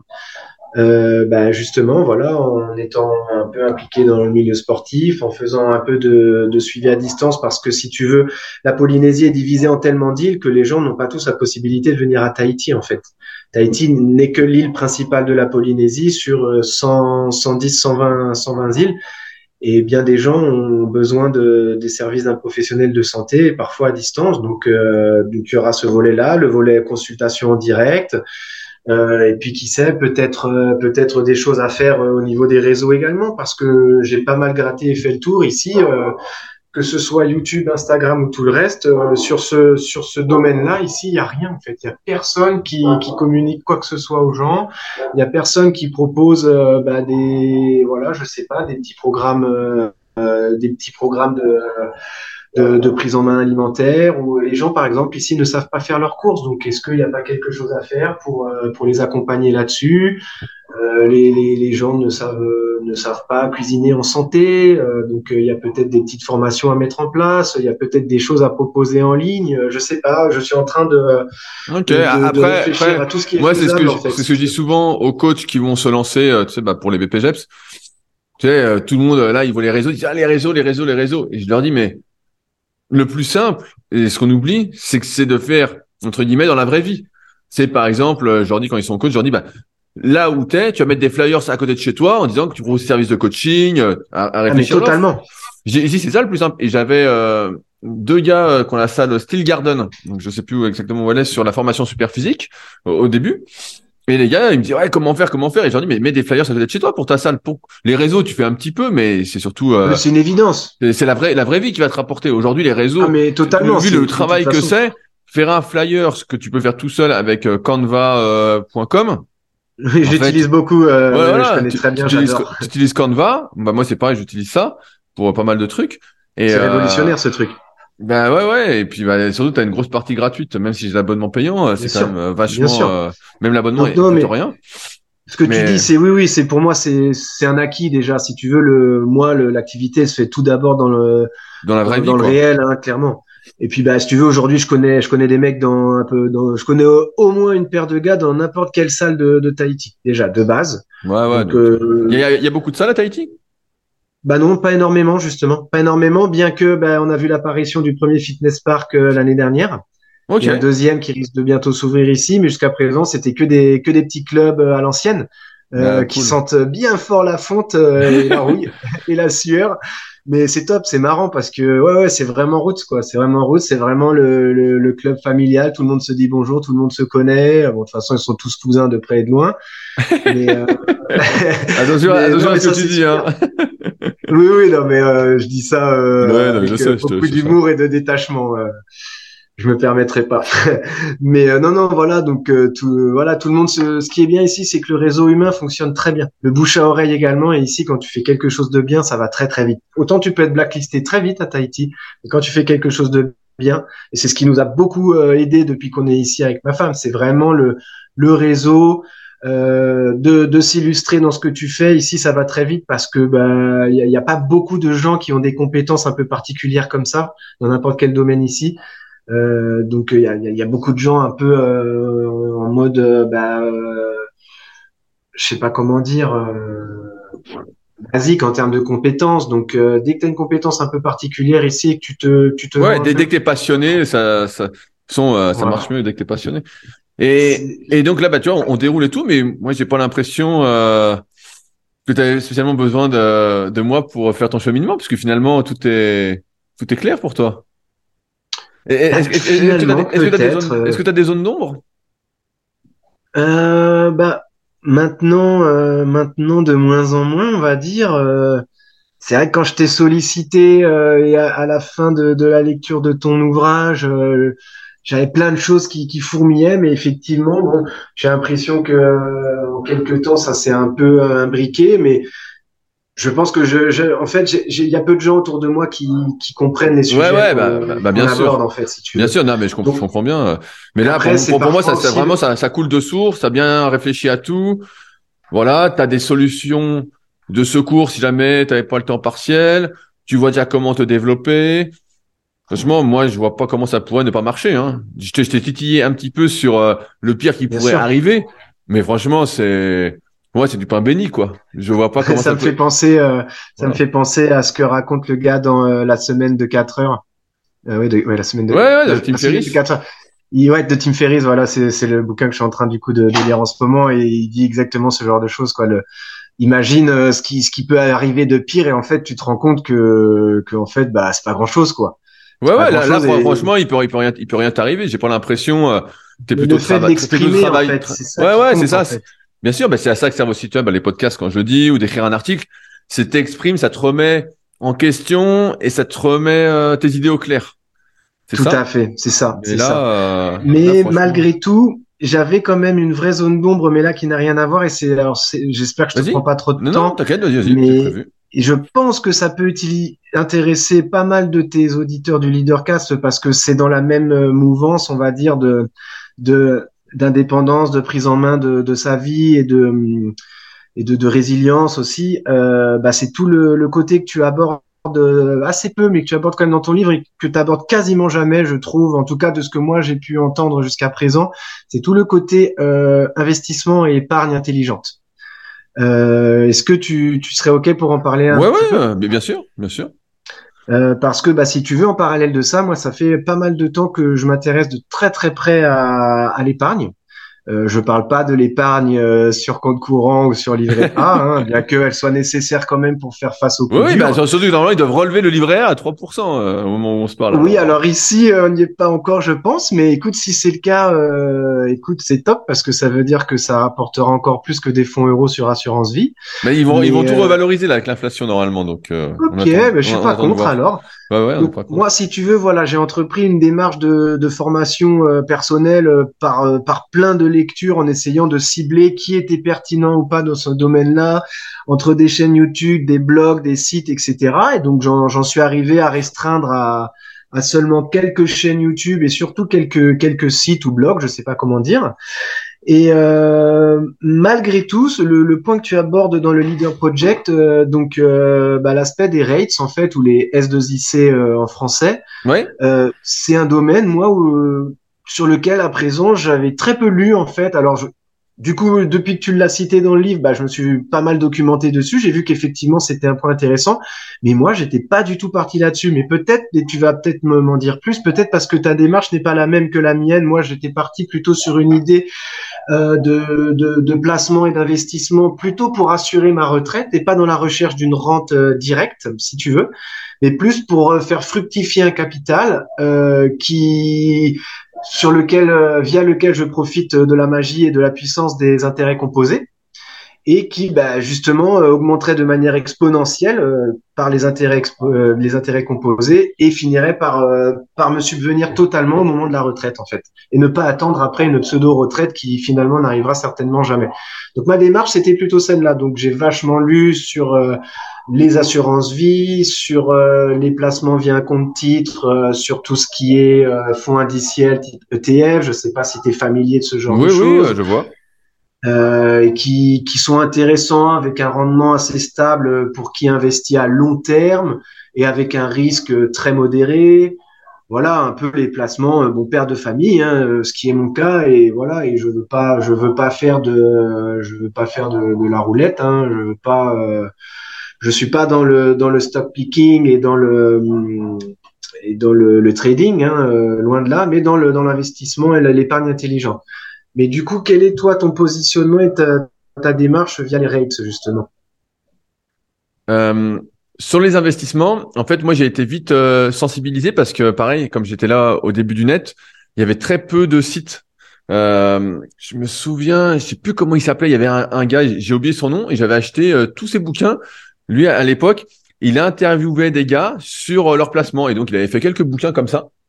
Donc, ça devait être, euh, pas, année 2007, 2008. J'ai complètement oublié son nom. Le gars s'est expatrié au Costa Rica après. Ouais, d'accord.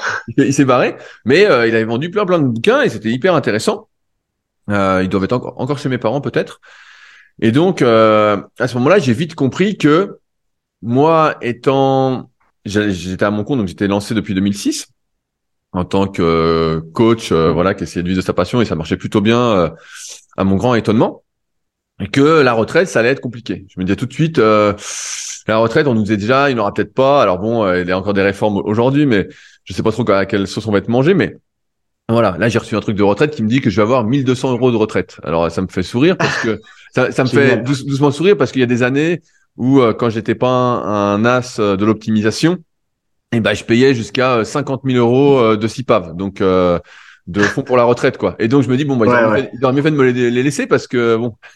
ah bah si tu les avais placés à l'époque, laisse tomber. Hein. Et j'aurais préféré les garder, mais bref, je connaissais pas grand chose en optimisation. Et donc je me suis vite rendu compte que bah comme je disais dans les podcasts, la liberté, j'ai vite compris que c'était l'argent, d'avoir de l'argent pour pouvoir s'acheter du temps. Et donc je me suis vite sensibilisé, sensibilisé à ça. Au début, comme j'y connaissais pas grand chose, j'ai mis des, j'ai fait une assurance vie parce qu'à l'époque, les assurances vie sur les fonds euros, donc le fonds euro, c'est un truc assez sécuritaire, ça rapportait 5%. Chez ton banquier? Euh, Non, déjà, j'étais pas chez mon ah. banquier. Voilà, j'avais déjà pas fait chez mon banquier. Il faut savoir que la plupart des banques, bah ouais. je vais pas dire essaient de vous escroquer, mais ils sont là pour vous vendre leur placement. Ouais, ben en fait, euh, dites-vous que ce sont, dites-vous que ce sont des commerciaux qui ont des commissions sur les placements qu'ils vous proposent. Et donc forcément, ces commissions, il faut bien les payer avec quelque chose. Et souvent, c'est avec euh, des frais d'entrée, des frais de garde pour dire pour garder le placement et des frais de sortie. Donc à chaque fois il y a, y a ça. Et des frais d'arbitrage. Voilà, bon il y a, y a, tout qui, y a rien qui va. Il y a rien qui va. Donc normalement ne faites jamais un placement avec votre banque. Et donc euh, j'avais ouvert chez Boursorama à l'époque. C'était toujours euh, une des meilleures banques. Euh, c'était en France avec zéro frais pour un compte sans rien frais de courtage offerts pendant un moment. Bref, j'avais fait ça et donc ça marchait plutôt bien. Et puis ce qui s'est passé, c'est que les taux des assurances vie ont fortement diminué parce qu'à 5% par an, moi j'étais content. Chaque fin d'année, je mettais des sous dessus. je disais bah c'est bien 5%. Euh, on va faire un calcul rapide. Vous mettez, euh, je vais tout arrondir.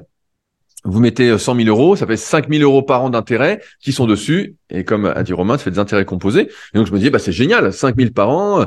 J'avais fait mes calculs. Euh, je sais plus ce que j'avais en tête, mais je m'étais dit, putain, si je laisse ça 20 ans, c'est bon, quoi tranquille quoi. Ah bah clairement oui.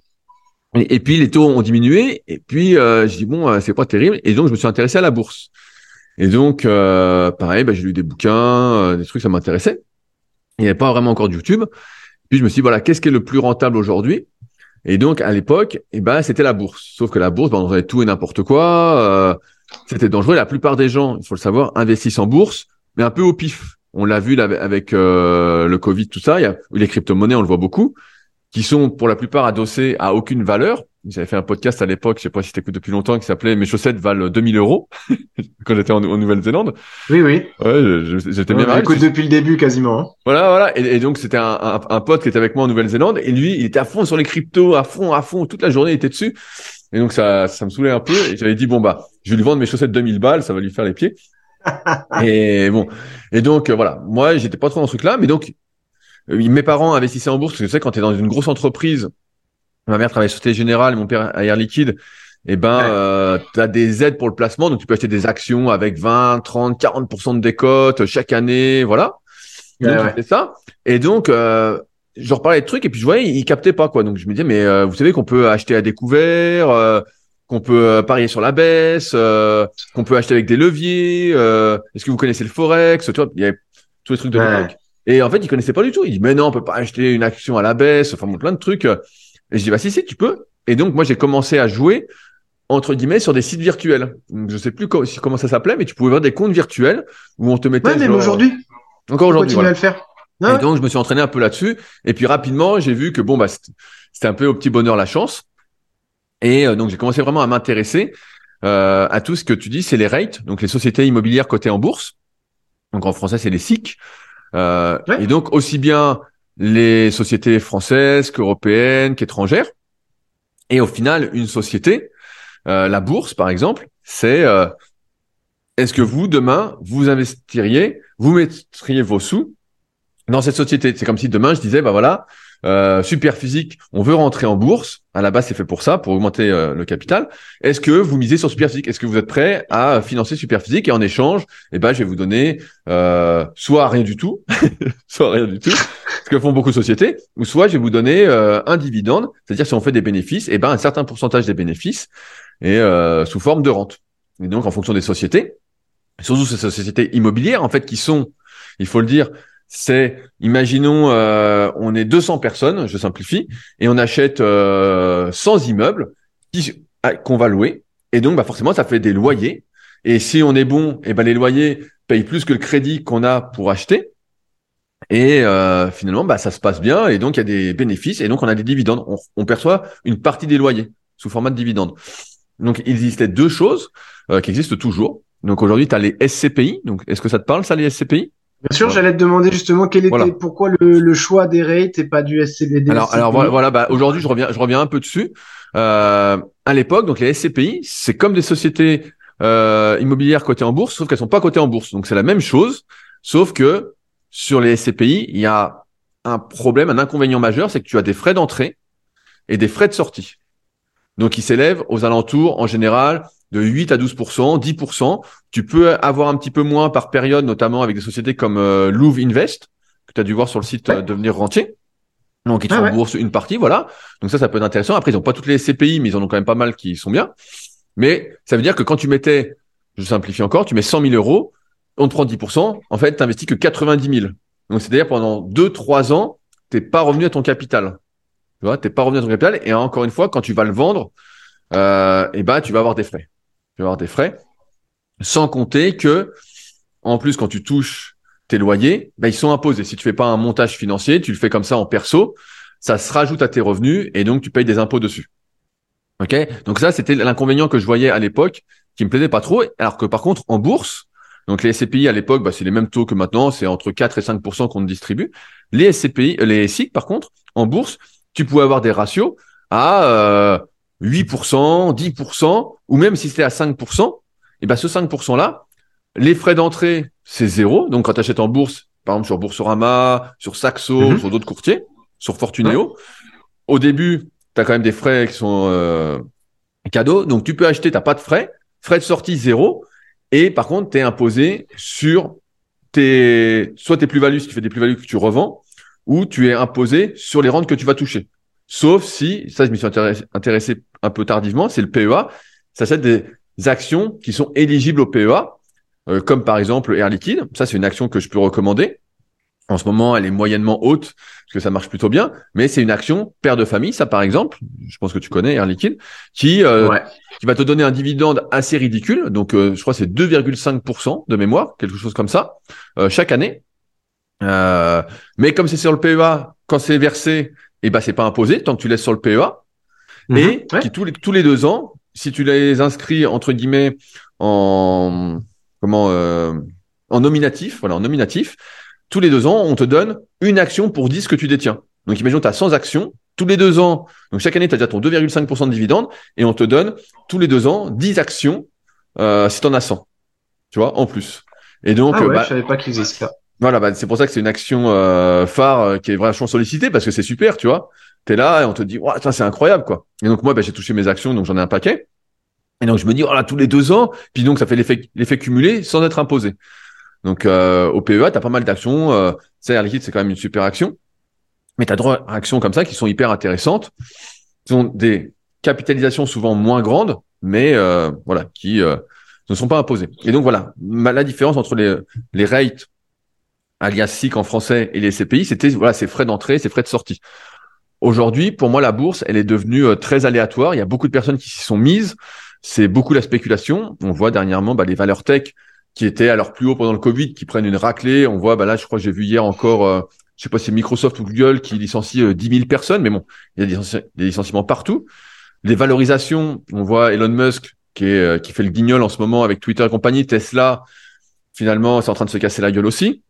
Donc la bourse, ce qu'il faut savoir, c'est que c'est souvent des rumeurs et des anticipations. C'est une anticipation à chaque fois. Donc il faut être bien accroché. Il y a des jours où moi, par exemple, je vous donne des chiffres, euh, je vais faire plus 20 000 et des jours où je fais euh, moins 20 000.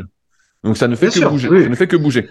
Donc de Il ce faut, constat, euh, de ce constat-là, c'est pour ça que moi j'ai toujours privilégié cet aspect rente entre guillemets Ouais. capitalisation parce que ça tu sais jamais ce qui peut se passer.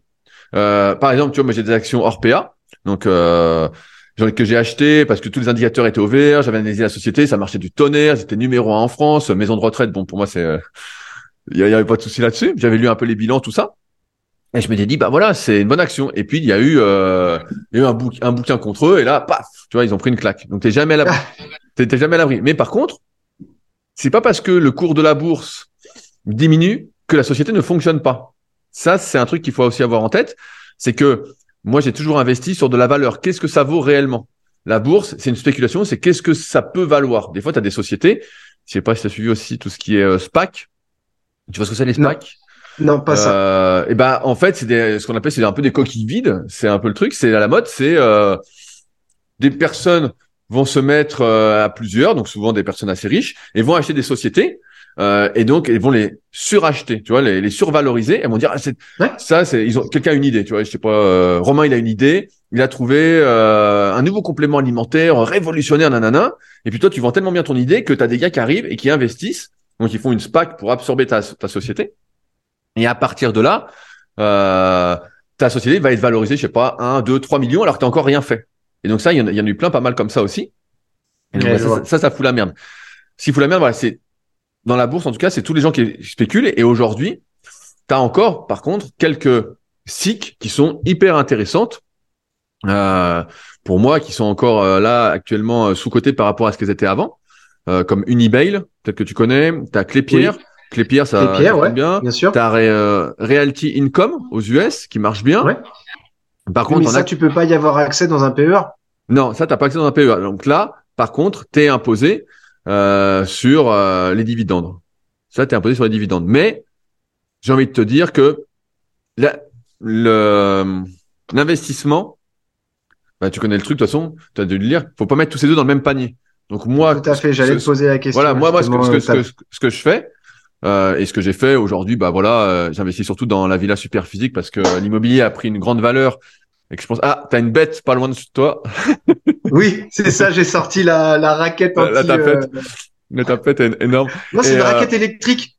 Ah, ok, ok. Bah. Ouais, ça électrocute les moustiques. Ah, euh, J'allais dire pour, pour le tennis c'est bien quoi, mais euh, Ah non, vaut mieux éviter.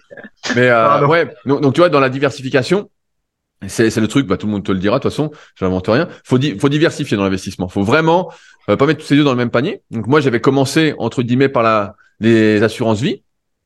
Ensuite ça a été la bourse. Donc euh, surtout des SIC. Après j'ai d'autres actions qui sont pas euh, des SICO. Tu vois par exemple j'ai des actions euh, Accor.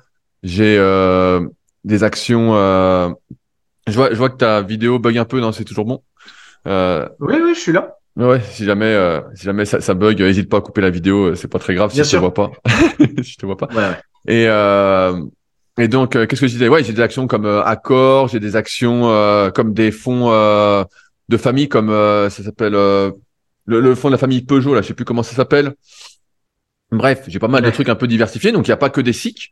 Et à côté, bah, forcément, j'ai aussi maintenant euh, des SCPI, parce que, comme je te disais, euh, des SCPI, entre guillemets, ce qu'il y a de bien, c'est que tu peux les acheter, entre guillemets, en faisant euh, une SC ou une SCI. Tu peux les acheter à crédit. Tu, donc avec à crédit ouais, Tu peux utiliser le levier de la banque, du coup. Voilà, tu peux utiliser l'effet de la banque. Donc voilà, euh, là, aujourd'hui, les crédits se resserrent un petit peu, mais bon, si tu as un peu de finance, euh, ils te le font sans souci. Donc euh, j'ai aussi des SCPI. Et puis après, bah, j'ai un peu d'immobilier aussi. Euh, Qu'est-ce que j'ai? J'ai même à un moment acheté des chevaux. Alors euh, je regarde pas trop ce que ça devient, mais j'ai aussi des chevaux. donc j'étais avec une fille à l'époque qui avait des chevaux. Donc voilà. J'ai des locaux. Bah tu vois, la, salle du SP Gym m'appartient. Donc pareil, c'est un truc, c'est un truc que j'ai acheté, donc qui est à moi. Donc voilà, si un jour vraiment c'est que c'est la catastrophe ou quoi, euh, voilà, je pourrais toujours le revendre. Et puis bah ça a pris énormément de valeur hein, vu euh, comment l'immobilier est, monté. Mais euh, ouais, il faut vraiment diversifier. Aujourd'hui, moi, ce que je conseille à la plupart des gens qui sont pas spécialement joueurs et qui sont un peu, on va dire, pas cardiaques, mais ouais, qui sont frileux, c'est les SCPI. Pour moi, les SCPI, par exemple, avec Louvre Invest sur devenir rentier.fr, et eh bah donc tu payes que la moitié des frais entre guillemets et t'as déjà pas mal de SCPI euh, qui euh, fonctionne bien. Comme euh, moi, tu vois, dernièrement, y a dernièrement, il y a peut-être un an ou deux, j'ai fait euh, Pierre Val Santé. Donc, je suis rentré sur Pierre Val Santé, qui est une SCPI d'établissement hospitalier. Donc, bon, je pense que ça va bien se passer.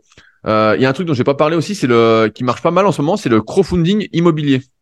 Crowdfunding. Ouais. Crowdfunding, ouais. Est-ce que ça, tu vois un peu ce que c'est? financement participatif voilà. dans, l'immobilier. Ouais. Donc ça, donc ça, l'idée, ça va être que par exemple, euh, toi, Romain, tu veux construire un lotissement euh, de maison à Tahiti, voilà, mais t'as pas les fonds. Ça se développe ici justement. Ça se développe ici. Et, euh, donc tu as des sociétés qui vont réguler un peu ça, qui vont dire voilà, nous on s'engage tout ça. Et donc moi je marche beaucoup avec la société Omunity. Donc j'aime bien leur aspect très humain. les gars, tu peux les avoir au téléphone, voilà, ils discutent, ils t'expliquent tout ça. Donc ils font vraiment attention à valider les projets. Euh, qui mettent en ligne. Et ça, pareil. J'étais sur leur site pas plus tard qu'hier, c'est marrant. Bah voilà, tu diras que je te parraine. Peut-être que j'aurai quelque chose. Je sais pas si ça, il y a du parrainage. Mais bref. Et euh, là, là-dessus, bah, tu as des taux de euh, 8 à 8 euh, à 10% en moyenne sur euh, 2-3 ans, sur des projets de 2 à 3 ans. Donc là, j'ai un projet qui vient de se finir. Euh, donc tu touches vraiment. Donc c'est bloqué là par contre 2 à 3 ans en fonction des projets. Des fois, c'est 18 mois, ça peut aller jusqu'à 36 mois pour l'instant. Mais, mais tu prends 8 à 10% par an que tu touches seulement à échéance. Après, c'est imposé. Mais si tu fais le calcul, c'est imposé, euh, si c'est la flat tax à, 30%. Finalement, sur 8%, 3 fois 8, 24, il te reste 5,6% net. Donc, c'est quand même pas mal.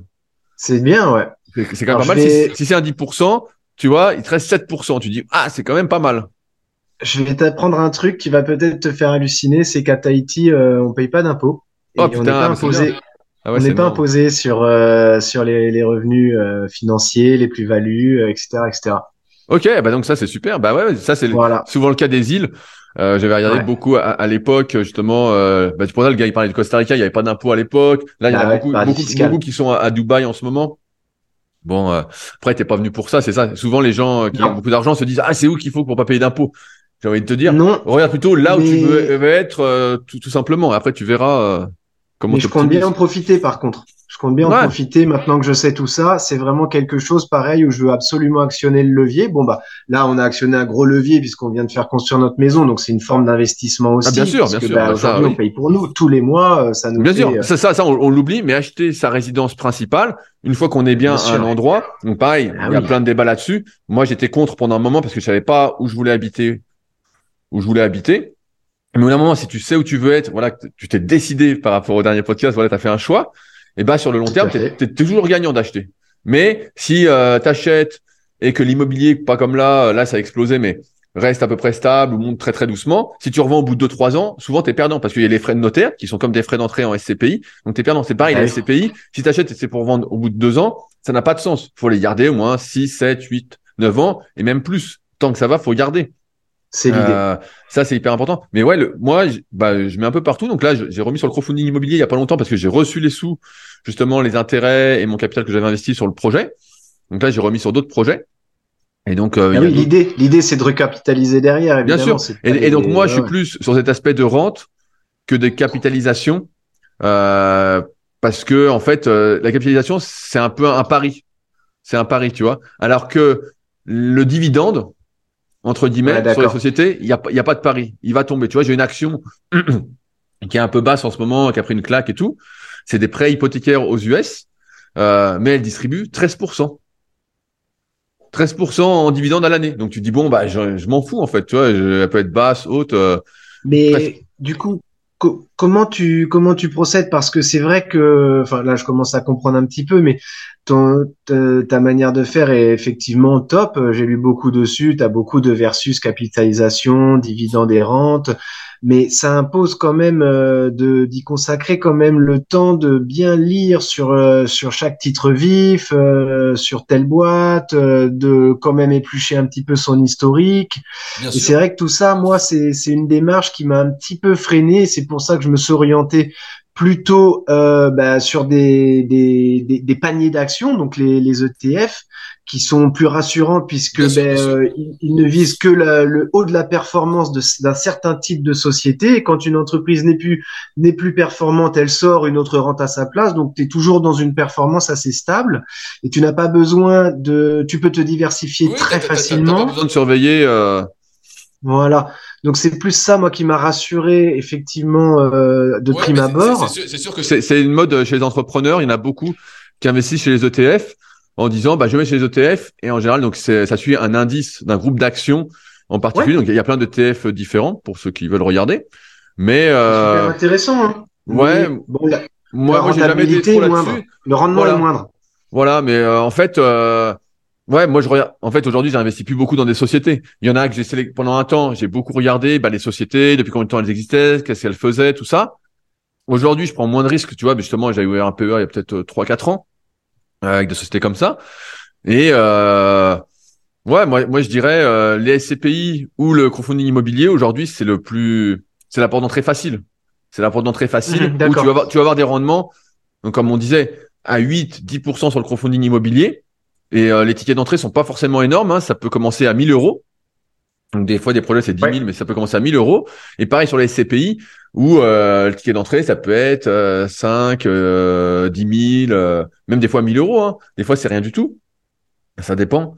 Euh, alors après, comme on disait, bah, l'idée, c'est pas de le faire avec sa banque, toujours, parce que sa banque prend toujours beaucoup plus de frais. C'est rare qu'elle fasse sauter les frais. Vous voyez bien, vous ouvrez un compte, elle vous prend déjà des sous, vous avez rien fait. Il y a des sous pour rien. Donc, il y a plein de banques sans frais. Mais on peut le faire tout seul. Ça, il n'y a pas de souci. faut se renseigner un peu. Et ça, vous êtes un peu perdu, il y a des, euh, moi j'ai un copain qui est euh, là-dedans, qui est gestionnaire de patrimoine, mais un peu spécialisé là-dedans, et je suis avec lui. Et en fait, ce qu'il y a de bien entre guillemets avec les gestionnaires de patrimoine aujourd'hui, du moins euh, comme mon pote Loïc, s'il est, indépendant, c'est que voilà, il est indépendant et surtout lui, il est pas, tu le rémunères pas. C'est qu'au lieu que par exemple la SCPI euh, prenne 10% entre guillemets de frais d'entrée, sur ces 10%, en fait, elle va donner 1 ou 2% à la personne, tu vois. Non, c'est 10%. Donc toi, tu payes pas plus en fait. Tu payes pas plus et c'est la personne qui va gérer euh, tout ça.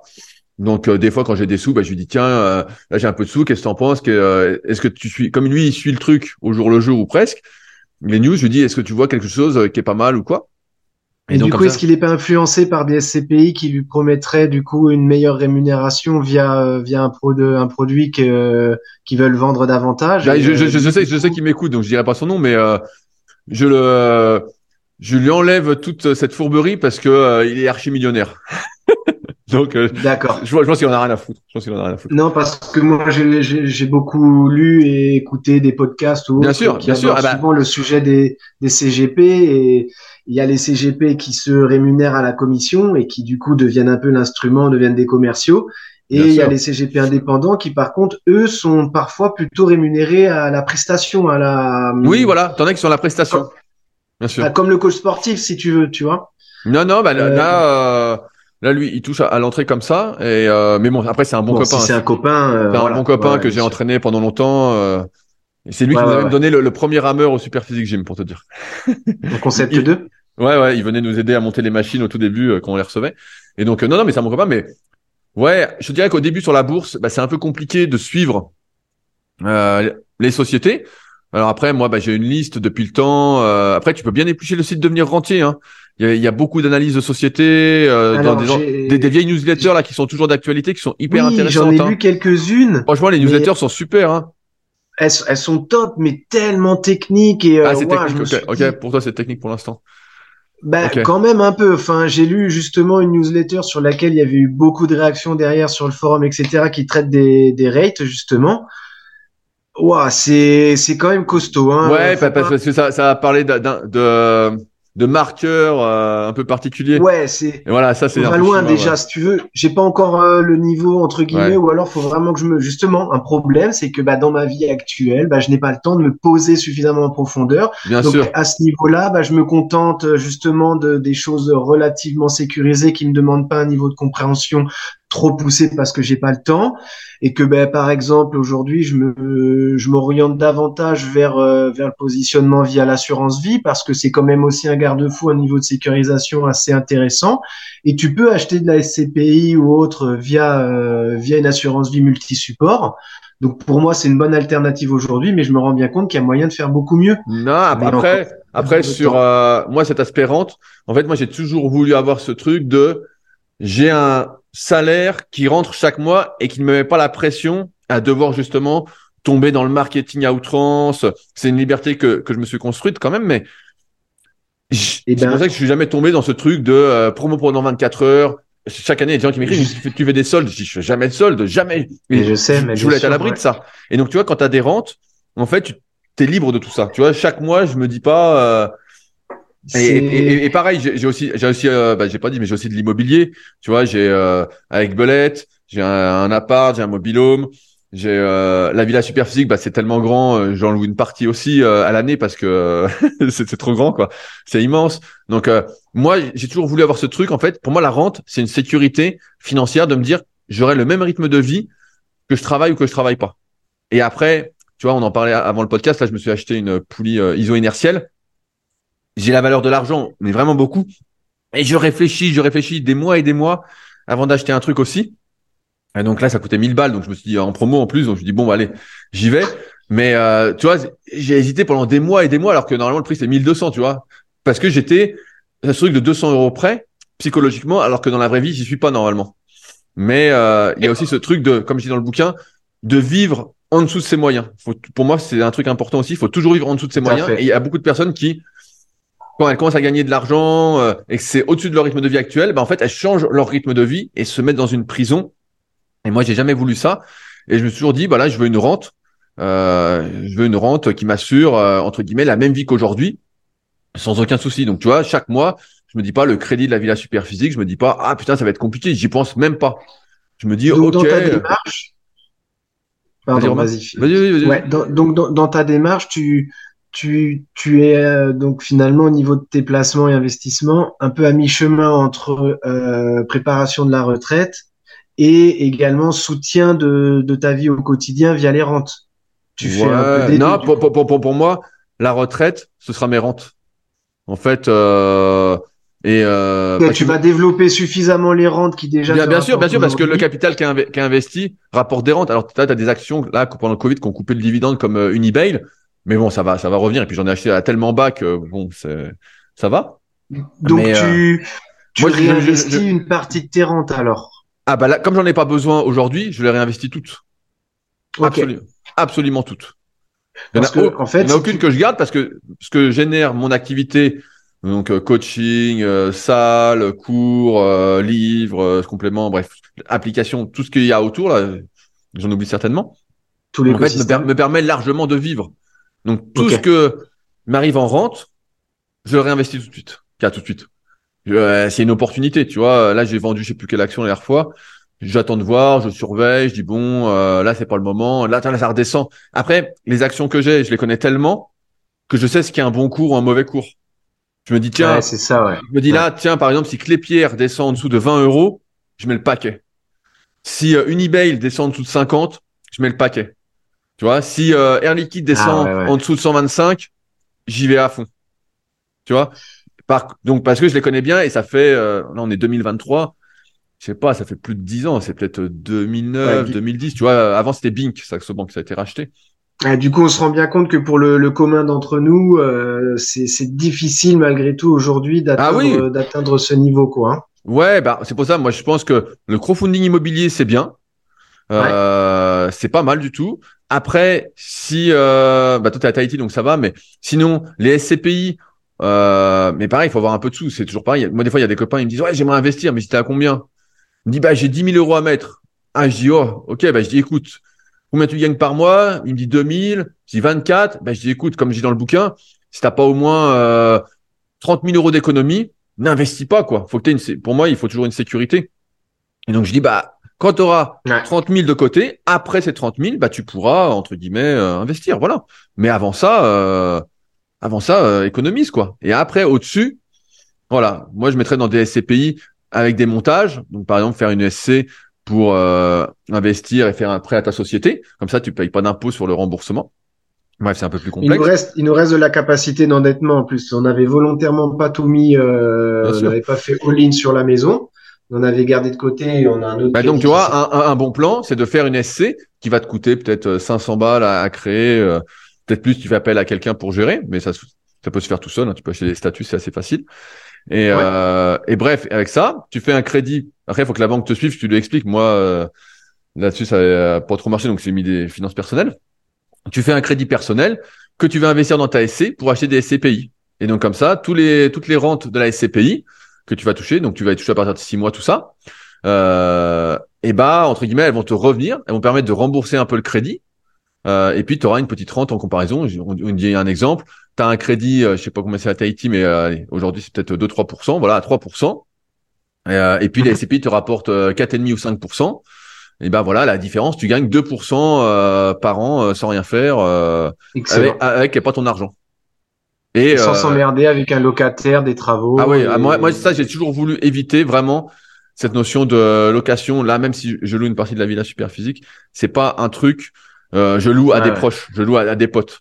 Jamais je Ouais, louerai à quelqu'un qui va m'emmerder parce que je sais que l'aspect humain c'est pas bon dans euh, l'investissement financier. Vraiment, c'est quelque chose que j'essaye de, de ouais. au possible. Non, je veux pas tomber là-dedans non plus, puis j'ai j'ai pas d'énergie à y mettre. Ouais, ouais, ouais, Donc, ça, euh, c'est, c'est toujours la galère, c'est toujours le.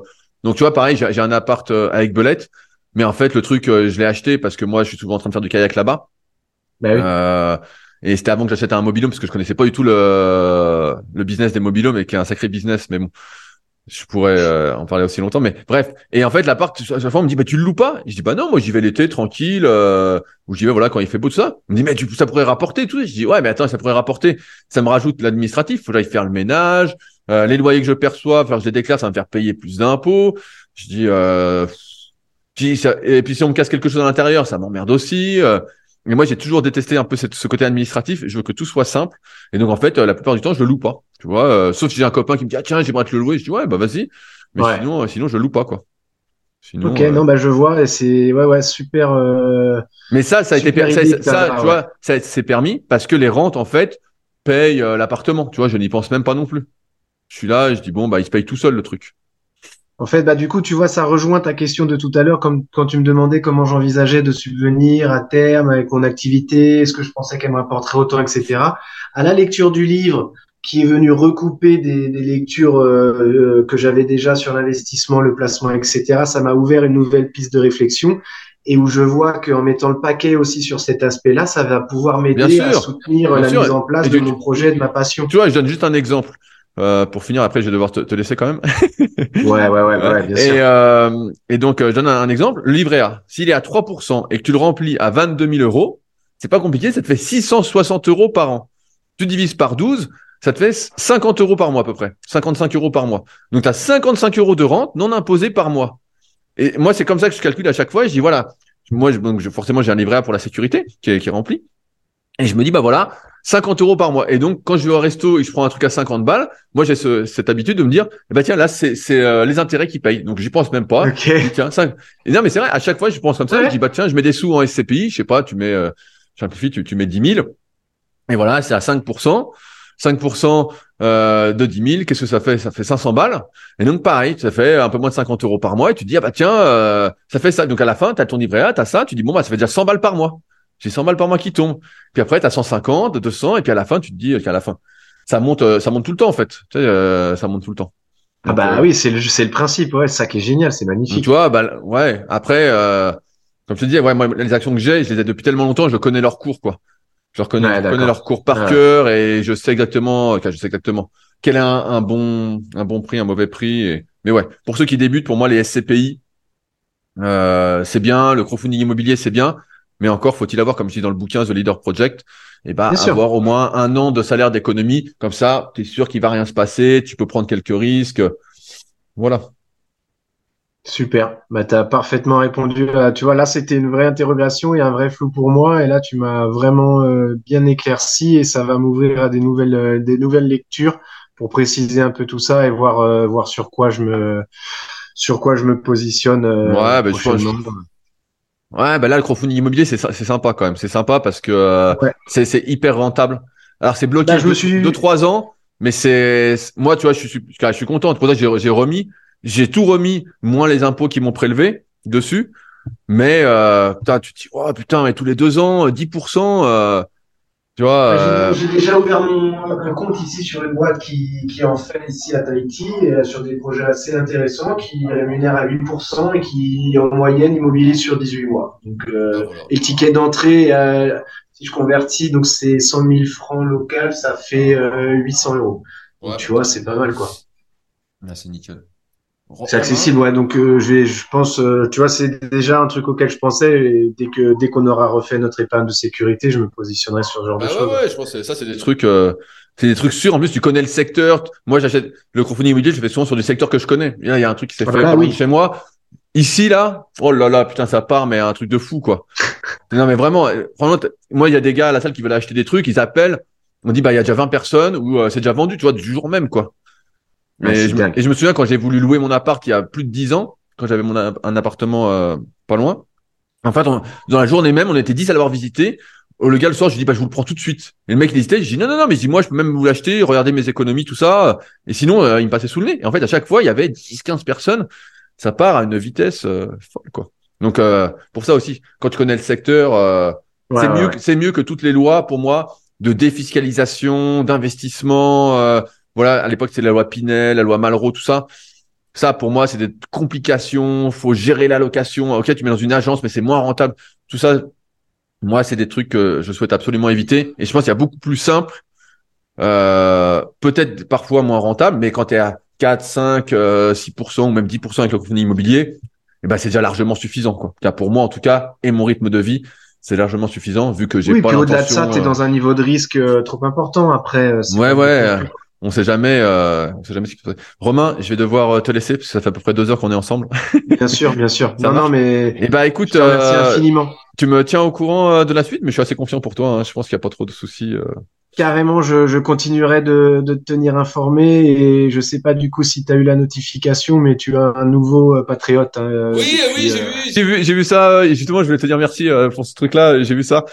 J'ai vu ça. euh, Bah, ça fait Ça me plaisir. paraissait euh. bien normal et c'est un, un grand minimum. C'est euh, Ouais, ouais, bah, c'est déjà bien. euh, et, bah, ça suffit largement. T'inquiète. à- J'ai vu ça. Je dis ah bah c'est cool, euh, c'est cool. c'est normal. Ouais, ouais. Non, non. Pour moi, ça fait pas mal de temps que j'y pensais. Je me suis dit non, bon là, euh, faut pas exagérer. euh, Je suis largement redevable entre guillemets de, de tout Ouais, ce bah, que bah, c'est t'apportes, cool, euh, donc euh, et Bah, de ta cool. disponibilité aussi. Donc Bah tu euh, vois, dans, dans un an, grâce à toi, ça m'achètera un livre. Tu vois, moi je pense comme ça. excellent. C'est comme ça que je pense. Je me dis, ah tiens, il y a le Patreon, donc j'ai ça, donc je peux acheter un bouquin, tu vois. Donc, euh, Voilà. Pour l'instant, j'ai mis un café, mais qui sait dans, mais, non, mais c'est- dans quelques bien. temps. mais ça suffit parce que à l'année, ça fait 24 euros et 24 euros, ça fait un bouquin. Ah, yes. Tu vois, c'est comme ça que je, je compte. euh, c'est super.